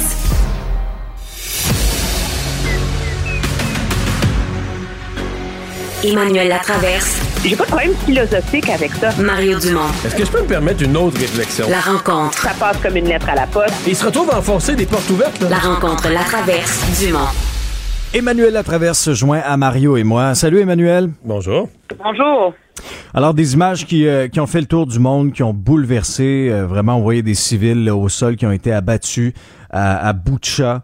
Euh, des gens qui étaient ligotés. Vraiment, là, c'est épouvantable. Le président Biden a dit qu'il voulait un procès pour crime de guerre à la suite de ce qui s'est passé. Zelensky s'est rendu sur place aujourd'hui. Est-ce que selon toi, c'est un point tournant, là? On en est à, au jour 40 de l'invasion russe. Et qu'est-ce que tu as pensé de la réaction de Mélanie Joly aujourd'hui là-dessus? Ben, est-ce que, mal, heureusement, malheureusement, c'est difficile à dire, mais je je crois pas que ce soit un point tournant. Euh, parce que les lignes rouges sont assez claires, puis il y a deux choses qui seraient possibles. Hein. Une intervention militaire, qu'il n'y a eu aucun signal à cet effet, que ni les pays de l'Union européenne, ni les pays de l'OTAN euh, comptent se servir de ça comme d'une raison pour intervenir, alors que ce serait possible. C'est le genre de massacre qui avait incité l'OTAN à intervenir euh, en ex-Yougoslavie, au Kosovo. Il faut se rappeler. Euh, puis l'autre chose, c'est les sanctions. Alors, Mélanie Joly, euh, aujourd'hui, dans son point de presse, je pense que ce qu'elle a dit, c'est essentiellement ce que la majorité des autres ministres des Affaires étrangères alliés de l'Ukraine ont dit, c'est que il faut donner les moyens au tribunal pénal international d'enquêter. Donc ça, c'est des ressources, c'est de l'argent, c'est du financement, c'est tout ça. Euh, et l'autre chose, c'est la question des sanctions. Donc oui, on va mettre des nouvelles sanctions économiques, mais objectivement, il y en a une grosse sanction qui manque dans le lot. C'est la question de l'embargo sur les produits pétroliers et gaziers russes. Mais ça a été dans la discussion toute la journée en Europe, là. Oui, mais je veux dire, tant que. Alors, la France dit qu'il faut y aller, la Pologne dit qu'il faut y aller, mais tant que l'Allemagne veut pas bouger, ben, ça, ça risque pas euh, Ce qu'il y a de différent, cependant, c'est qu'il y a quand même des différents. Il y a des divisions, hein. C'est pas monolithique, l'Allemagne. Même au sein du gouvernement, je lisais dans le Guardian que la ministre de la Défense, qui, elle, est des Verts, dit que il faut en discuter et que c'est une option qu'on doit mettre sur, sur la table, malgré le coût économique faramineux que ça représenterait pour l'Allemagne. Le ministre des Finances dit qu'il n'y en est pas question. Alors, mais c'est ça le point d'achoppement pour vraiment faire mal au régime Poutine, je pense. Là.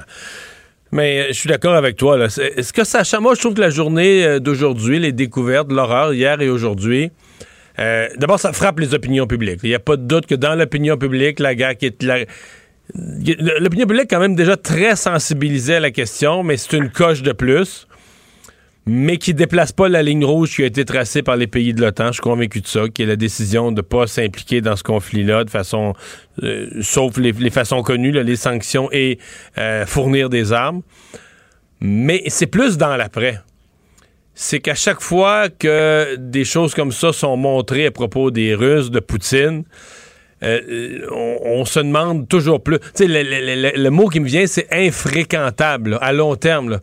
Poutine, son entourage, les gens qui l'entourent, qui font partie du présent euh, club qui est au pouvoir autour de Poutine, deviennent des gens totalement infréquentables pour quiconque se respecte sur la planète.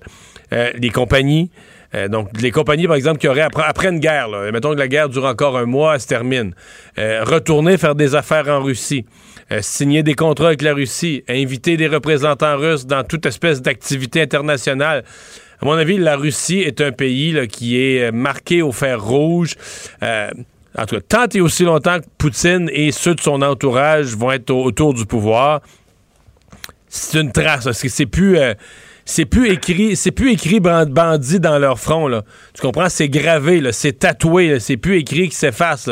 C'est tatoué dans leur front, crime contre l'humanité.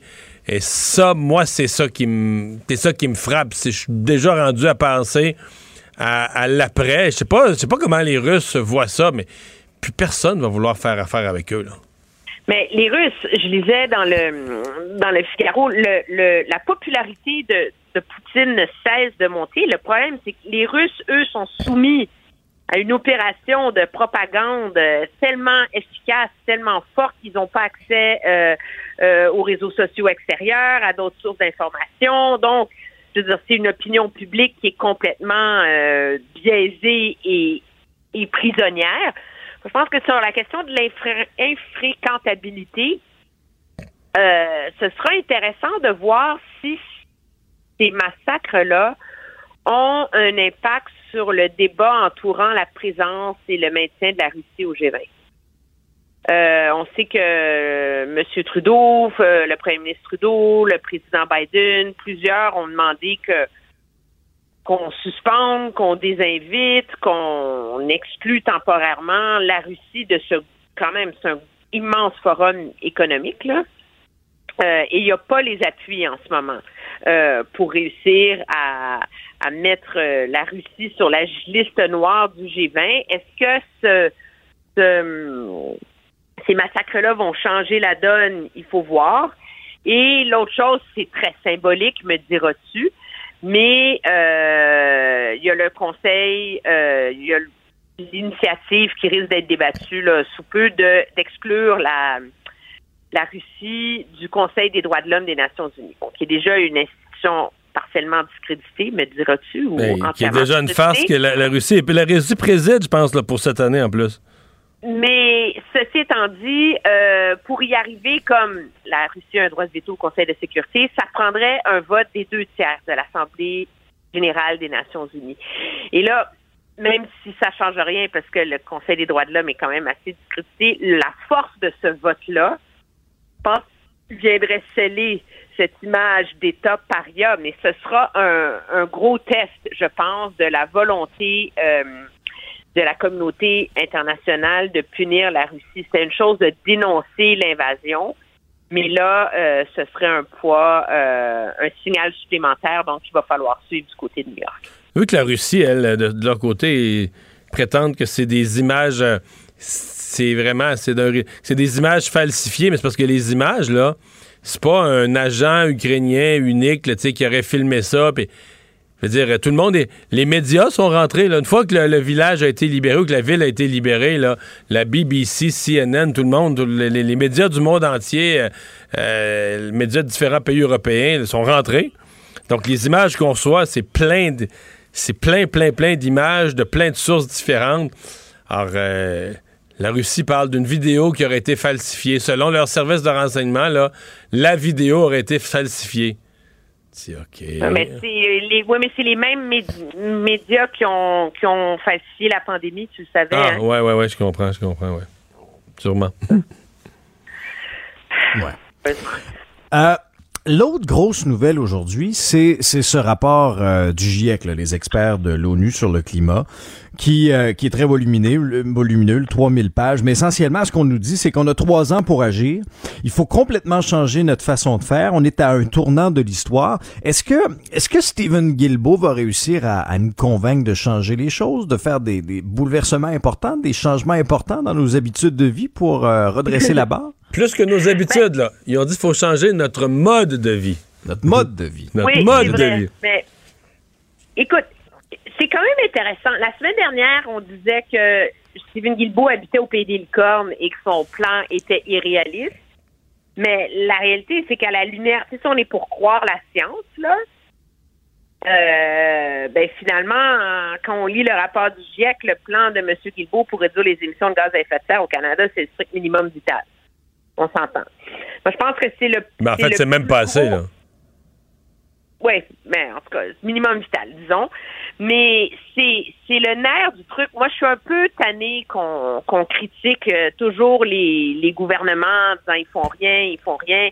Les gouvernements, c'est des gouvernements élus démocratiquement par des gens qui sont très contents de se faire dire qu'on est capable de freiner le réchauffement climatique sans faire d'efforts. Ça fait des années qu'on essaie de dire à la population qu'on va y arriver sans que ça fasse mal. Alors, on peut pas se surprendre soudainement qu'on soit pris dans cette espèce de, de leurre-là. Mais il va falloir un jour que, que cette prise de conscience se fasse dans la société, tu sais. Parce que sinon, les gens vont pas manger moins de viande, vont pas moins consommer, vont pas troquer leur auto pour la marche ou le vélo ou d'autres choses. C'est quand même énorme. C'est sûr que quand on lit les chiffres, il y a de 40 à 70% des efforts à faire qui viennent des comportements de la population. C'est monumental quand même, la, la part que le citoyen détient dans cette solution-là. mais le citoyen, c'est-à-dire que c'est de changer complètement son mode de vie. Là. Ils l'ont dit, mais est-ce que Moi, je, je, je, c'est d'un irréalisme total et complet. Là. En fait, même si les gouvernements, parce qu'on chiale contre les gouvernements, mais si les gouvernements appliquaient la moitié de ce que le GIEC leur demande, ben, ils seraient tous battus aux élections. là. Dans les pays démocratiques, à mon avis, la population veut tellement pas de ça que les gouvernements seraient tous battus aux élections. En fait, c'est- même ce qui va probablement arriver dans bien des pays, là. Que les gouvernements. Garde, quand Macron a voulu commencer un tout petit peu là, une taxe euh, sur le carbone. Sur le une- diesel. Ouais, le- l'ombre d'une taxe sur le carbone, euh, l'effet que ça a eu, ça a été la- les gilets jaunes, là. Une révolution quasiment, là. Fait que euh, moi, je. Fait que les gens arrêtent d'aller marcher pour la planète dans ce cas-là. Mais même ceux qui marchent dire, pour la planète. Tu peux pas, comme, tu peux euh, pas euh, aller marcher pour la planète à Montréal puis te sentir bien avec ton drapeau vert. Et après ça, rechigner parce que le prix de l'essence a augmenté à cause de la taxe carbone. Non, Tu mais. peux pas avoir les deux, là. Non, mais, mais les, ceux qui marchent, pour beaucoup, c'est des jeunes. Ben, ce qui serait bien, mettons, les données, là, les données mobiles, toutes les données là, le- numériques, là, ça, là, c'est. Les centres de données, là, c'est très polluant. Ben, est-ce qu'on serait prêt à dire les données, on s'en sert de nos selles juste pour le travail? Dire aux jeunes, ben, si votre travail n'impose pas votre sel, vous n'avez pas. Vous utilisez pas ça, les données, pas pour des jeux, pas pour des niaiseries sur des réseaux sociaux, pas pour regarder un film, de la musique ou une petite vidéo, là. Euh, essayez de voyager. Est-ce que, mais- les- est-ce que les gens sont Euh, prêts à ça? Les gens pourraient commencer par avoir une auto au lieu d'en avoir deux. Non, mais c'est pas assez. avoir des débats sur l'organisation des villes, sur le transport en commun. Sur, je veux dire, il y a plein, plein, plein de choses qu'on ne fait pas parce que c'est c'est une nuisance, parce que ça prend du temps, parce que, je veux dire, il y a plein de choses qui sont pas si radicales que ça qu'on n'est même pas capable de faire. Et c'est ça Ben, l'organisation des villes, c'est pas radical. Dire que l'organisation des villes, c'est quoi, là? C'est que tout le monde vive dans petit, euh, qu'il n'y a plus les banlieues avec des, des maisons, que les gens ont leur piscine, puis tout ça. Euh, Et c'est- des gros changements, ça, là. C'est renoncer à beaucoup. Les gens, il y a des gens qui ont travaillé toute leur vie pour avoir une maison, puis que leurs enfants aient une cour. On dit ça, c'est mal, une cour. Tu devrais vivre dans un appartement, puis que euh, tes enfants aillent au parc, avec tous les enfants des, les enfants des autres dans un... L'idée, c'est pas de fermer les banlieues, mais il faut vraiment faire un troisième lien qui va mener à l'étalement urbain. Moi, je pense que c'est sous cet angle-là qu'il faut les, les avoir, ces, ces, ces discussions-là. Mais la réalité, c'est que quand on a des... Tant qu'on a des gouvernements, puis je veux pas prendre à partie M. Legault en particulier, là, il n'est pas le seul, mais il nous fait croire qu'on va y arriver avec la magie de la technologie, puis de l'hydrogène, puis de tout ça, mais qu'on va continuer à poser des gestes dans l'organisation de la vie qui accentuent les changements climatiques, ben ça sert à rien de mettre de l'hydrogène dans les autos si c'est pour faire un troisième lien. C'est ça aussi le, le, le débat à un moment donné. Mais on n'est pas prêt à l'avoir. Ça, je suis d'accord avec toi. À suivre. Hey, merci, Emmanuel. À Au demain. revoir.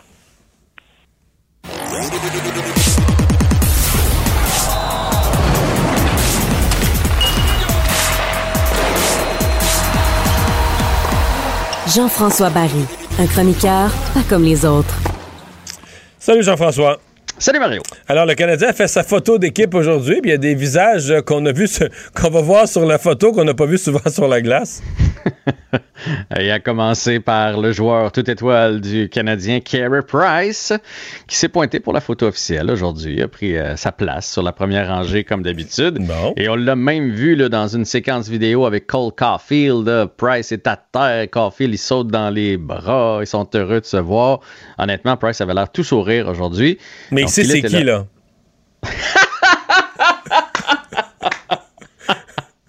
Euh, tu veux dire, Caulfield sait qui est Price Ouais. ou l'inverse? Non, les, les deux. Ouais, la fois, une fois que tu le dis, une fois que tu poses la question, les deux. Ouais. Caulfield a probablement grandi en regardant Price, en rêvant de, de le déjouer. Euh, Price. euh, Ah, il a regardé le hockey récemment. Il a regardé Il la game regardé euh, samedi, hockey ouais, je comprends. Ouais. Puis, Mais, mais, mais il y avait Weber aussi, là. Ouais, c'est ça. Mais enfin, je vais finir avec Price avant. Oui. La bonne nouvelle, c'est qu'après, il est sauté sur la patinoire avec ses coéquipiers. Il a pris part à un vrai entraînement, euh, arrêté des rondelles. Là, il est reste quoi, resté 13 là matchs? Tout le long. Et là, tu m'en poses une Non, bonne. mais c'est quelque oui, chose à- comme ça. Non, c'est à de- peu près ça. euh, Je- ouais. Je, je vais te le dire exactement. Mais il reste le mois Euh, d'avril. On est le 4 avril, puis ça finit le 30 ou le 31 de mémoire. Ouais, mais là, on parle d'un retour possible. Donc, 69, il reste 13 parties. On parle d'un retour possible pour Price la semaine prochaine. Fait que, tu sais, moi, là, c'est le trois plan... semaines. Il resterait, mettons, neuf parties. Ouais, mais même s'il en reste 6-7, c'est pas grave. En autant qu'il est là trois fois. Trois fois devant le filet, qu'après chaque match, il n'y a pas trop de douleur au genou. Donc, cet été, les dirigeants en place peuvent se dire bon, mais parfait. L'année prochaine, on a Price Allen ou Price Montembeau ou, tu sais, ou on peut le trader ou peu importe. Au moins, tout le monde à travers toute la Ligue nationale est rassuré sur l'état de son genou. Puis ça, moi, je pense que c'est important. Donc, Price était là. Bonne nouvelle. Chez Weber. Parce qu'il y, y a des joueurs qui vont être rajoutés sur la photo qui ne pouvaient pas être là. C'est le, cas, par exemple, de Jonathan Drouin. Jonathan Drouin, on a laissé un trou à côté de Josh Anderson et il va être photoshopé. Il va être sur la photo d'équipe, mais il n'était pas là aujourd'hui. Il y a encore la COVID. Fait que, euh, pauvre Jonathan, il ne pouvait pas être là. Mais chez Weber, lui, n'était pas là non plus. Mais chez Weber ne sera pas mis sur la photo. Puis ça, c'est comme une zone grise. Y es-tu dans l'équipe ou y est pas dans l'équipe? Oui, il est dans l'équipe, il est juste blessé. Ouais. Et si, Là, si sa chirurgie, si ça revient plus vite, il va peut-être jouer d'ici la fin de la saison, non? Ben écoute, aujourd'hui, j'ai fait trois appels. Parce que là, je me suis dit, ça fait quelques fois que j'en parle avec Mario. Mario me dit, c'est pour- pourquoi on a le droit de le mettre sa masse? Puis honnêtement, je pouvais pas euh, à moitié répondre. Et les gens à qui j'ai parlé sont tout aussi confus. Puis on m'a même dit que là, c'est des journalistes émérites là, qui ont accès aux hauts dirigeants du Canadien, que parfois ils appellent les hauts dirigeants du Canadien, puis qui se font dire Attends un peu, j'a- j'appelle la Ligue nationale. C'est tellement compliqué, la convention collective et Ce tout. que et je tout, sais, c'est que s'il annonçait sa retraite, là, là, ceux qui s'arrachent les cheveux de sa tête, c'est les prédateurs de Nashville. Exactement. Parce que le Canadien s'est protégé contre ce scénario-là. S'il prend sa retraite avant la fin de son contrat, comme c'est Ouais. le Canadien qui devenait perdant dans ce scénario-là, ils ont, dans le contrat, ils ont mis que c'est Nashville qui ramasse la facture. Puis, euh, Ouais, grosse facture. ça va même plus loin que ça parce qu'ils ont comme une pénalité parce qu'ils ont signé un joueur de tel âge pendant X nombre d'années, puis la Ligue veut, veut s'assurer que, que ça n'arrive pas. Donc oui, les prédateurs seraient pénalisés. Mais moi, ma question, c'était OK, mais pourquoi les, assurances sont d'accord, le Canadien est d'accord, tout le monde est d'accord. Puis c'est comme une espèce de non-dit que que c'est pas bien grave, puis que les assurances probablement s'assurent qu'il fait un suivi, donc qu'il va en physio, puis ça, puis qu'il essaie de revenir. Mais il y a comme un, il y a comme un non-dit qui fait l'affaire de tout le monde. Puis la raison pour laquelle on voudrait quand même l'échanger, parce que là, j'ai fait OK, mais si ça fait l'affaire du Canadien, pourquoi on parle tant qu'ils vont le passer à Phoenix? De un, parce que ça arrange Phoenix. Et de deux, parce que le Canadien a droit à tant de contrats et tu as droit à quelque chose comme 10% de joueurs euh, sur ta masse qui jouent pas. là. Tu sais, C'est un espèce de calcul. Fait que là, si advenant le cas qu'il y avait Weber plus un autre, on serait dans le chenoute. Fait que c'est pour ça qu'on serait mieux de s'en, débarrasser. Bref, quand même une zone grise parce que c'est le Mais donc, il sera pas sa photo, mais c'est quoi le critère? C'est-tu qu'on considère que pour être sur la photo, il faut que tu aies embarqué sur la glace, puis qu'à ce point-ci, on pense que Price va jouer des matchs, puis euh, Weber, on est sûr qu'il jouera sur les 82 matchs de la saison, il n'aura pas mis le pied sur la patinoire, c'est tout ça? À mon avis, euh, on l'a- il a peut-être affaire à Weber. Il a fait Hey, Moi, là, je suis habillé ici, je descendrai pas pour une photo certain. plus ça, une explication plus simple que la mienne. Mon feeling, c'est que c'est peut-être ça qui s'est passé. Fait qu'en tout cas, euh, bref, lui était pas là. Gallagher, aujourd'hui, euh, est embarqué sur la patinoire. Donc, lui aussi pourrait faire un retour la semaine prochaine. Il est allé d'une savoureuse déclaration. Il a demandé comment tu as trouvé Price aujourd'hui. Il a dit, pour vous répondre, j'ai pas été capable de le, déjouer de la pratique. Fait qu'il est en grande forme. Fait que, bon, faut dire Gallagher il est pas dans sa meilleure saison. Mais bref, il devrait être de retour dans les, euh, dans les prochains jours, lui aussi. Et on a fait une belle place. On a pris deux photos, une première euh, normale et une deuxième avec Pierre Gervais au centre euh, de tout le monde. J'ai trouvé que c'était une belle attention de la part du Canadien. Lui qui va prendre sa retraite après de nombreuses années de service avec le Canadien de Montréal. C'est sûr que cette année, Gallagher qui dit qu'un gardien est dans une forme resplendissante parce qu'il l'a pas déjoué, ça ouvre la porte à des jokes vraiment méchantes. Là. Ouais. Mais c'est quoi? Gallagher le sait que c'est pas un fin scoreur, puis je pense qu'il. Je pense qu'il fait cette joke-là volontairement. Ah, là. Je, pense, je, pense, je pense- Il sait bien que c'est pas Sidney Crosby ou Connor McDavid. Là. Il, est, il est pas fou. Puis là, Et c'est- sinon, tu- ben, ils ont-tu fait au moins une belle photo, des beaux sourires? Euh, Parle-moi de la photo, là. C'est une très belle photo, euh, comme d'habitude, mais là, on n'a pas vu la officielle. Là. On Ah, a vu comme des- ouais, ouais, des- je comprends. La, la photo de- du photographe qui prend la photo. Tu comprends? Tu sais, euh, bon, on n'a pas encore la photo officielle. Et sinon, le Canadien qui a signé aujourd'hui Emil Henneman pour euh, trois ans, contrat d'entrée, là, standard. S'il joue dans la Ligue américaine, il y a quelque chose comme 80 000. S'il joue dans la Ligue nationale, quelque chose comme 800 000. C'est le gars qu'on a, qu'on a acquis des Flames de Calgary là, en échange de Tyler Toffoli. On a eu tout un spectacle le samedi soir. Pour vrai, quand on parle d'excellent divertissement, qui se finit avec un but euh, de Nick Suzuki, qui se comporte de plus en plus comme le capitaine. Mais tout ça pour dire que, en prolongation, les deux défenseurs qui s'alternaient, c'est Barron et Jordan Harris, deux, un gars qui est à son troisième match à vie, puis l'autre à son premier match à vie dans la Ligue nationale, puis de l'autre base, c'est des coups de sheriff, puis des handmen. Puis... Incroyable. Mais j'adore. C'est sûr que là, c'est facile de le faire, mais en même temps, pourquoi pas le faire, justement? On est dans une, une saison perdante, là, puis une cause perdante. euh, puis Martin Saint-Louis, il va all-in. Puis il l'a expliqué après le match. hein, il a dit quand euh, il allait en. Il jouait 80% du temps dans le 3 contre 3 lorsqu'il était dans NCA. Fait qu'il est capable de le faire là-bas. Il va être capable de le faire ici. Non, puis c'est des joueurs rapides. C'est deux patineurs rapides. Ils sont pas perdus dans. Mais quand même, là. les jeunes, là, dans leur tête, là, à un moment donné, là, quand il leur dit, je sais pas, entre la, entre la, entre la, la- la troisième et la prolongation, tu vas embarquer, là. Ils regardent ce qu'il y a à l'autre bord. Les champions de la Coupe Stanley, des joueurs étoiles, ils doivent se dire, ouais, je vais me forcer. Je vais me forcer. Doivent capoter, puis euh, d'autres qui doivent capoter s'ils écoutaient le match. là. D'après moi, Claude Julien, puis Dominique Ducharme, s'ils étaient assis dans leur salon à regarder le Canadien, ils ont fait Hein? Il envoie des jeunes offensifs sur la patinoire. Ils devaient, ils devaient triper bien raide. Parce que souviens-toi, là, dans le temps que, que c'était eux autres, c'était. On envoyait Weber, puis on non, envoyait Dano au face-off. puis on, jouait ça, on jouait ça comme un désavantage numérique, là. Oui, on, se disait, on va passer, on respectait tellement l'adversaire, on se disait, on va passer la première vague. Donc, euh, Kucherov, Stamkos, etc. Là, on va envoyer nos gars défensifs, on va les bloquer pendant une minute, puis après, quand eux autres vont débarquer, on va essayer de compter un but. Fait qu'on était comme un peu comme au football, la première équipe qui reçoit le ballon. là, nous autres, on se défendait, puis après ça, on espérait qu'il y euh, qu'on ait assez de temps pour aller marquer. Et là, c'est complètement l'inverse.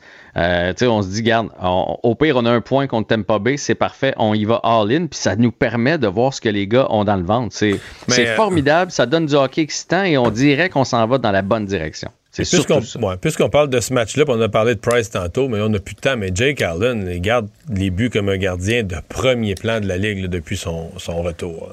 Oui, effectivement. Jean-François, merci. À demain. À demain. Il analyse la politique, il sépare les faits des rumeurs. Mario Dumont. Cube, Cube Radio. Cube Radio. Cube Radio. En direct à LCN. Et on retrouve tout de suite Mario Dumont. Euh, salut Mario. Bonjour. On commence par parler donc de la réponse de Boucha. Donc tout le monde est choqué aujourd'hui. Puis on se pose la question qu'est-ce que doit répondre le Canada à ça? Ben, euh, la sanction là, de neuf, euh, neuf, euh, fonctionnaires euh, russes et euh, neuf autres de Biélorussie, on s'entend que c'est très minimal. On ne sait même pas est-ce que vraiment euh, ces gens-là ont des affaires au Canada, donc c'est plus symbolique. On a tracé une ligne rouge qu'on voulait pas se mêler de cette guerre-là, puis les images d'horreur qui nous sont présentées, euh, les images de, barbarie, les images horribles, euh, reposent la question, mais si tu me le demandes sincèrement, je ne pense pas qu'on va changer d'orientation, que les pays de l'OTAN... Les pays de l'OTAN, à l'heure actuelle, font le calcul que la stratégie fonctionne. On fournit des armes à l'Ukraine, on se mêle pas de cette guerre-là, il n'y a donc pas d'escalade de la guerre, et... euh, les Ukrainiens gagnent jusqu'à maintenant, font reculer l'armée russe plus qu'avec les armes qu'on leur fournit, font reculer l'armée russe plus que tout ce qu'on avait imaginé. La tragédie, évidemment, c'est les vies humaines perdues en, Russie, c'est euh, la violence des actes qui sont posés euh, par l'armée russe. Euh, et ce sont des, des- des Ukrainiens, des civils, des gens ordinaires qui en payent de leur vie. C'est la folie de la guerre.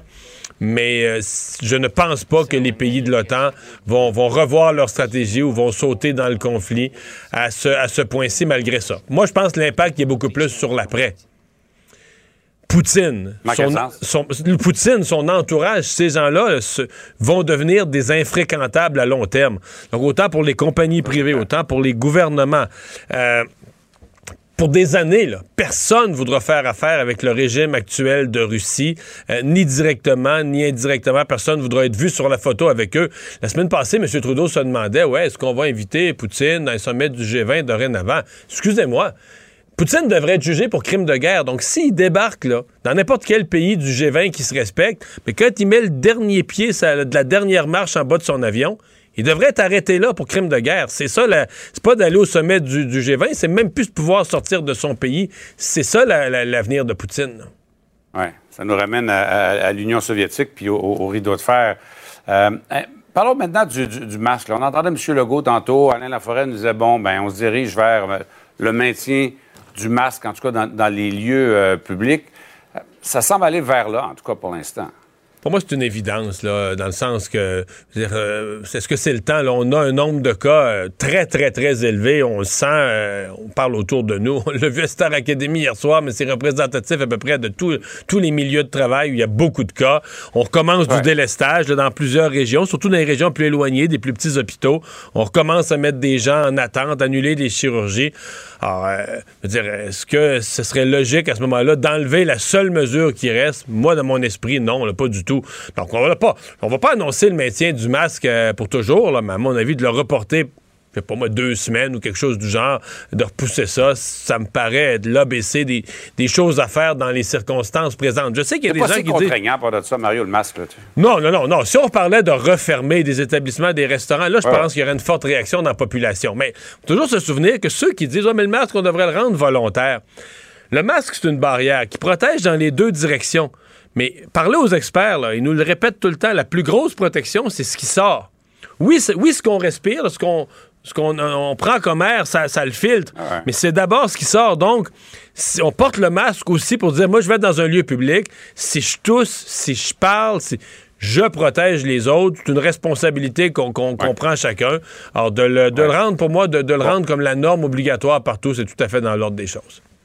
Bon, un mot sur la GIEC, là, trois ans euh, pour euh, réduire les. On a trois ans pour réduire de façon significative les, émissions de gaz à effet de serre.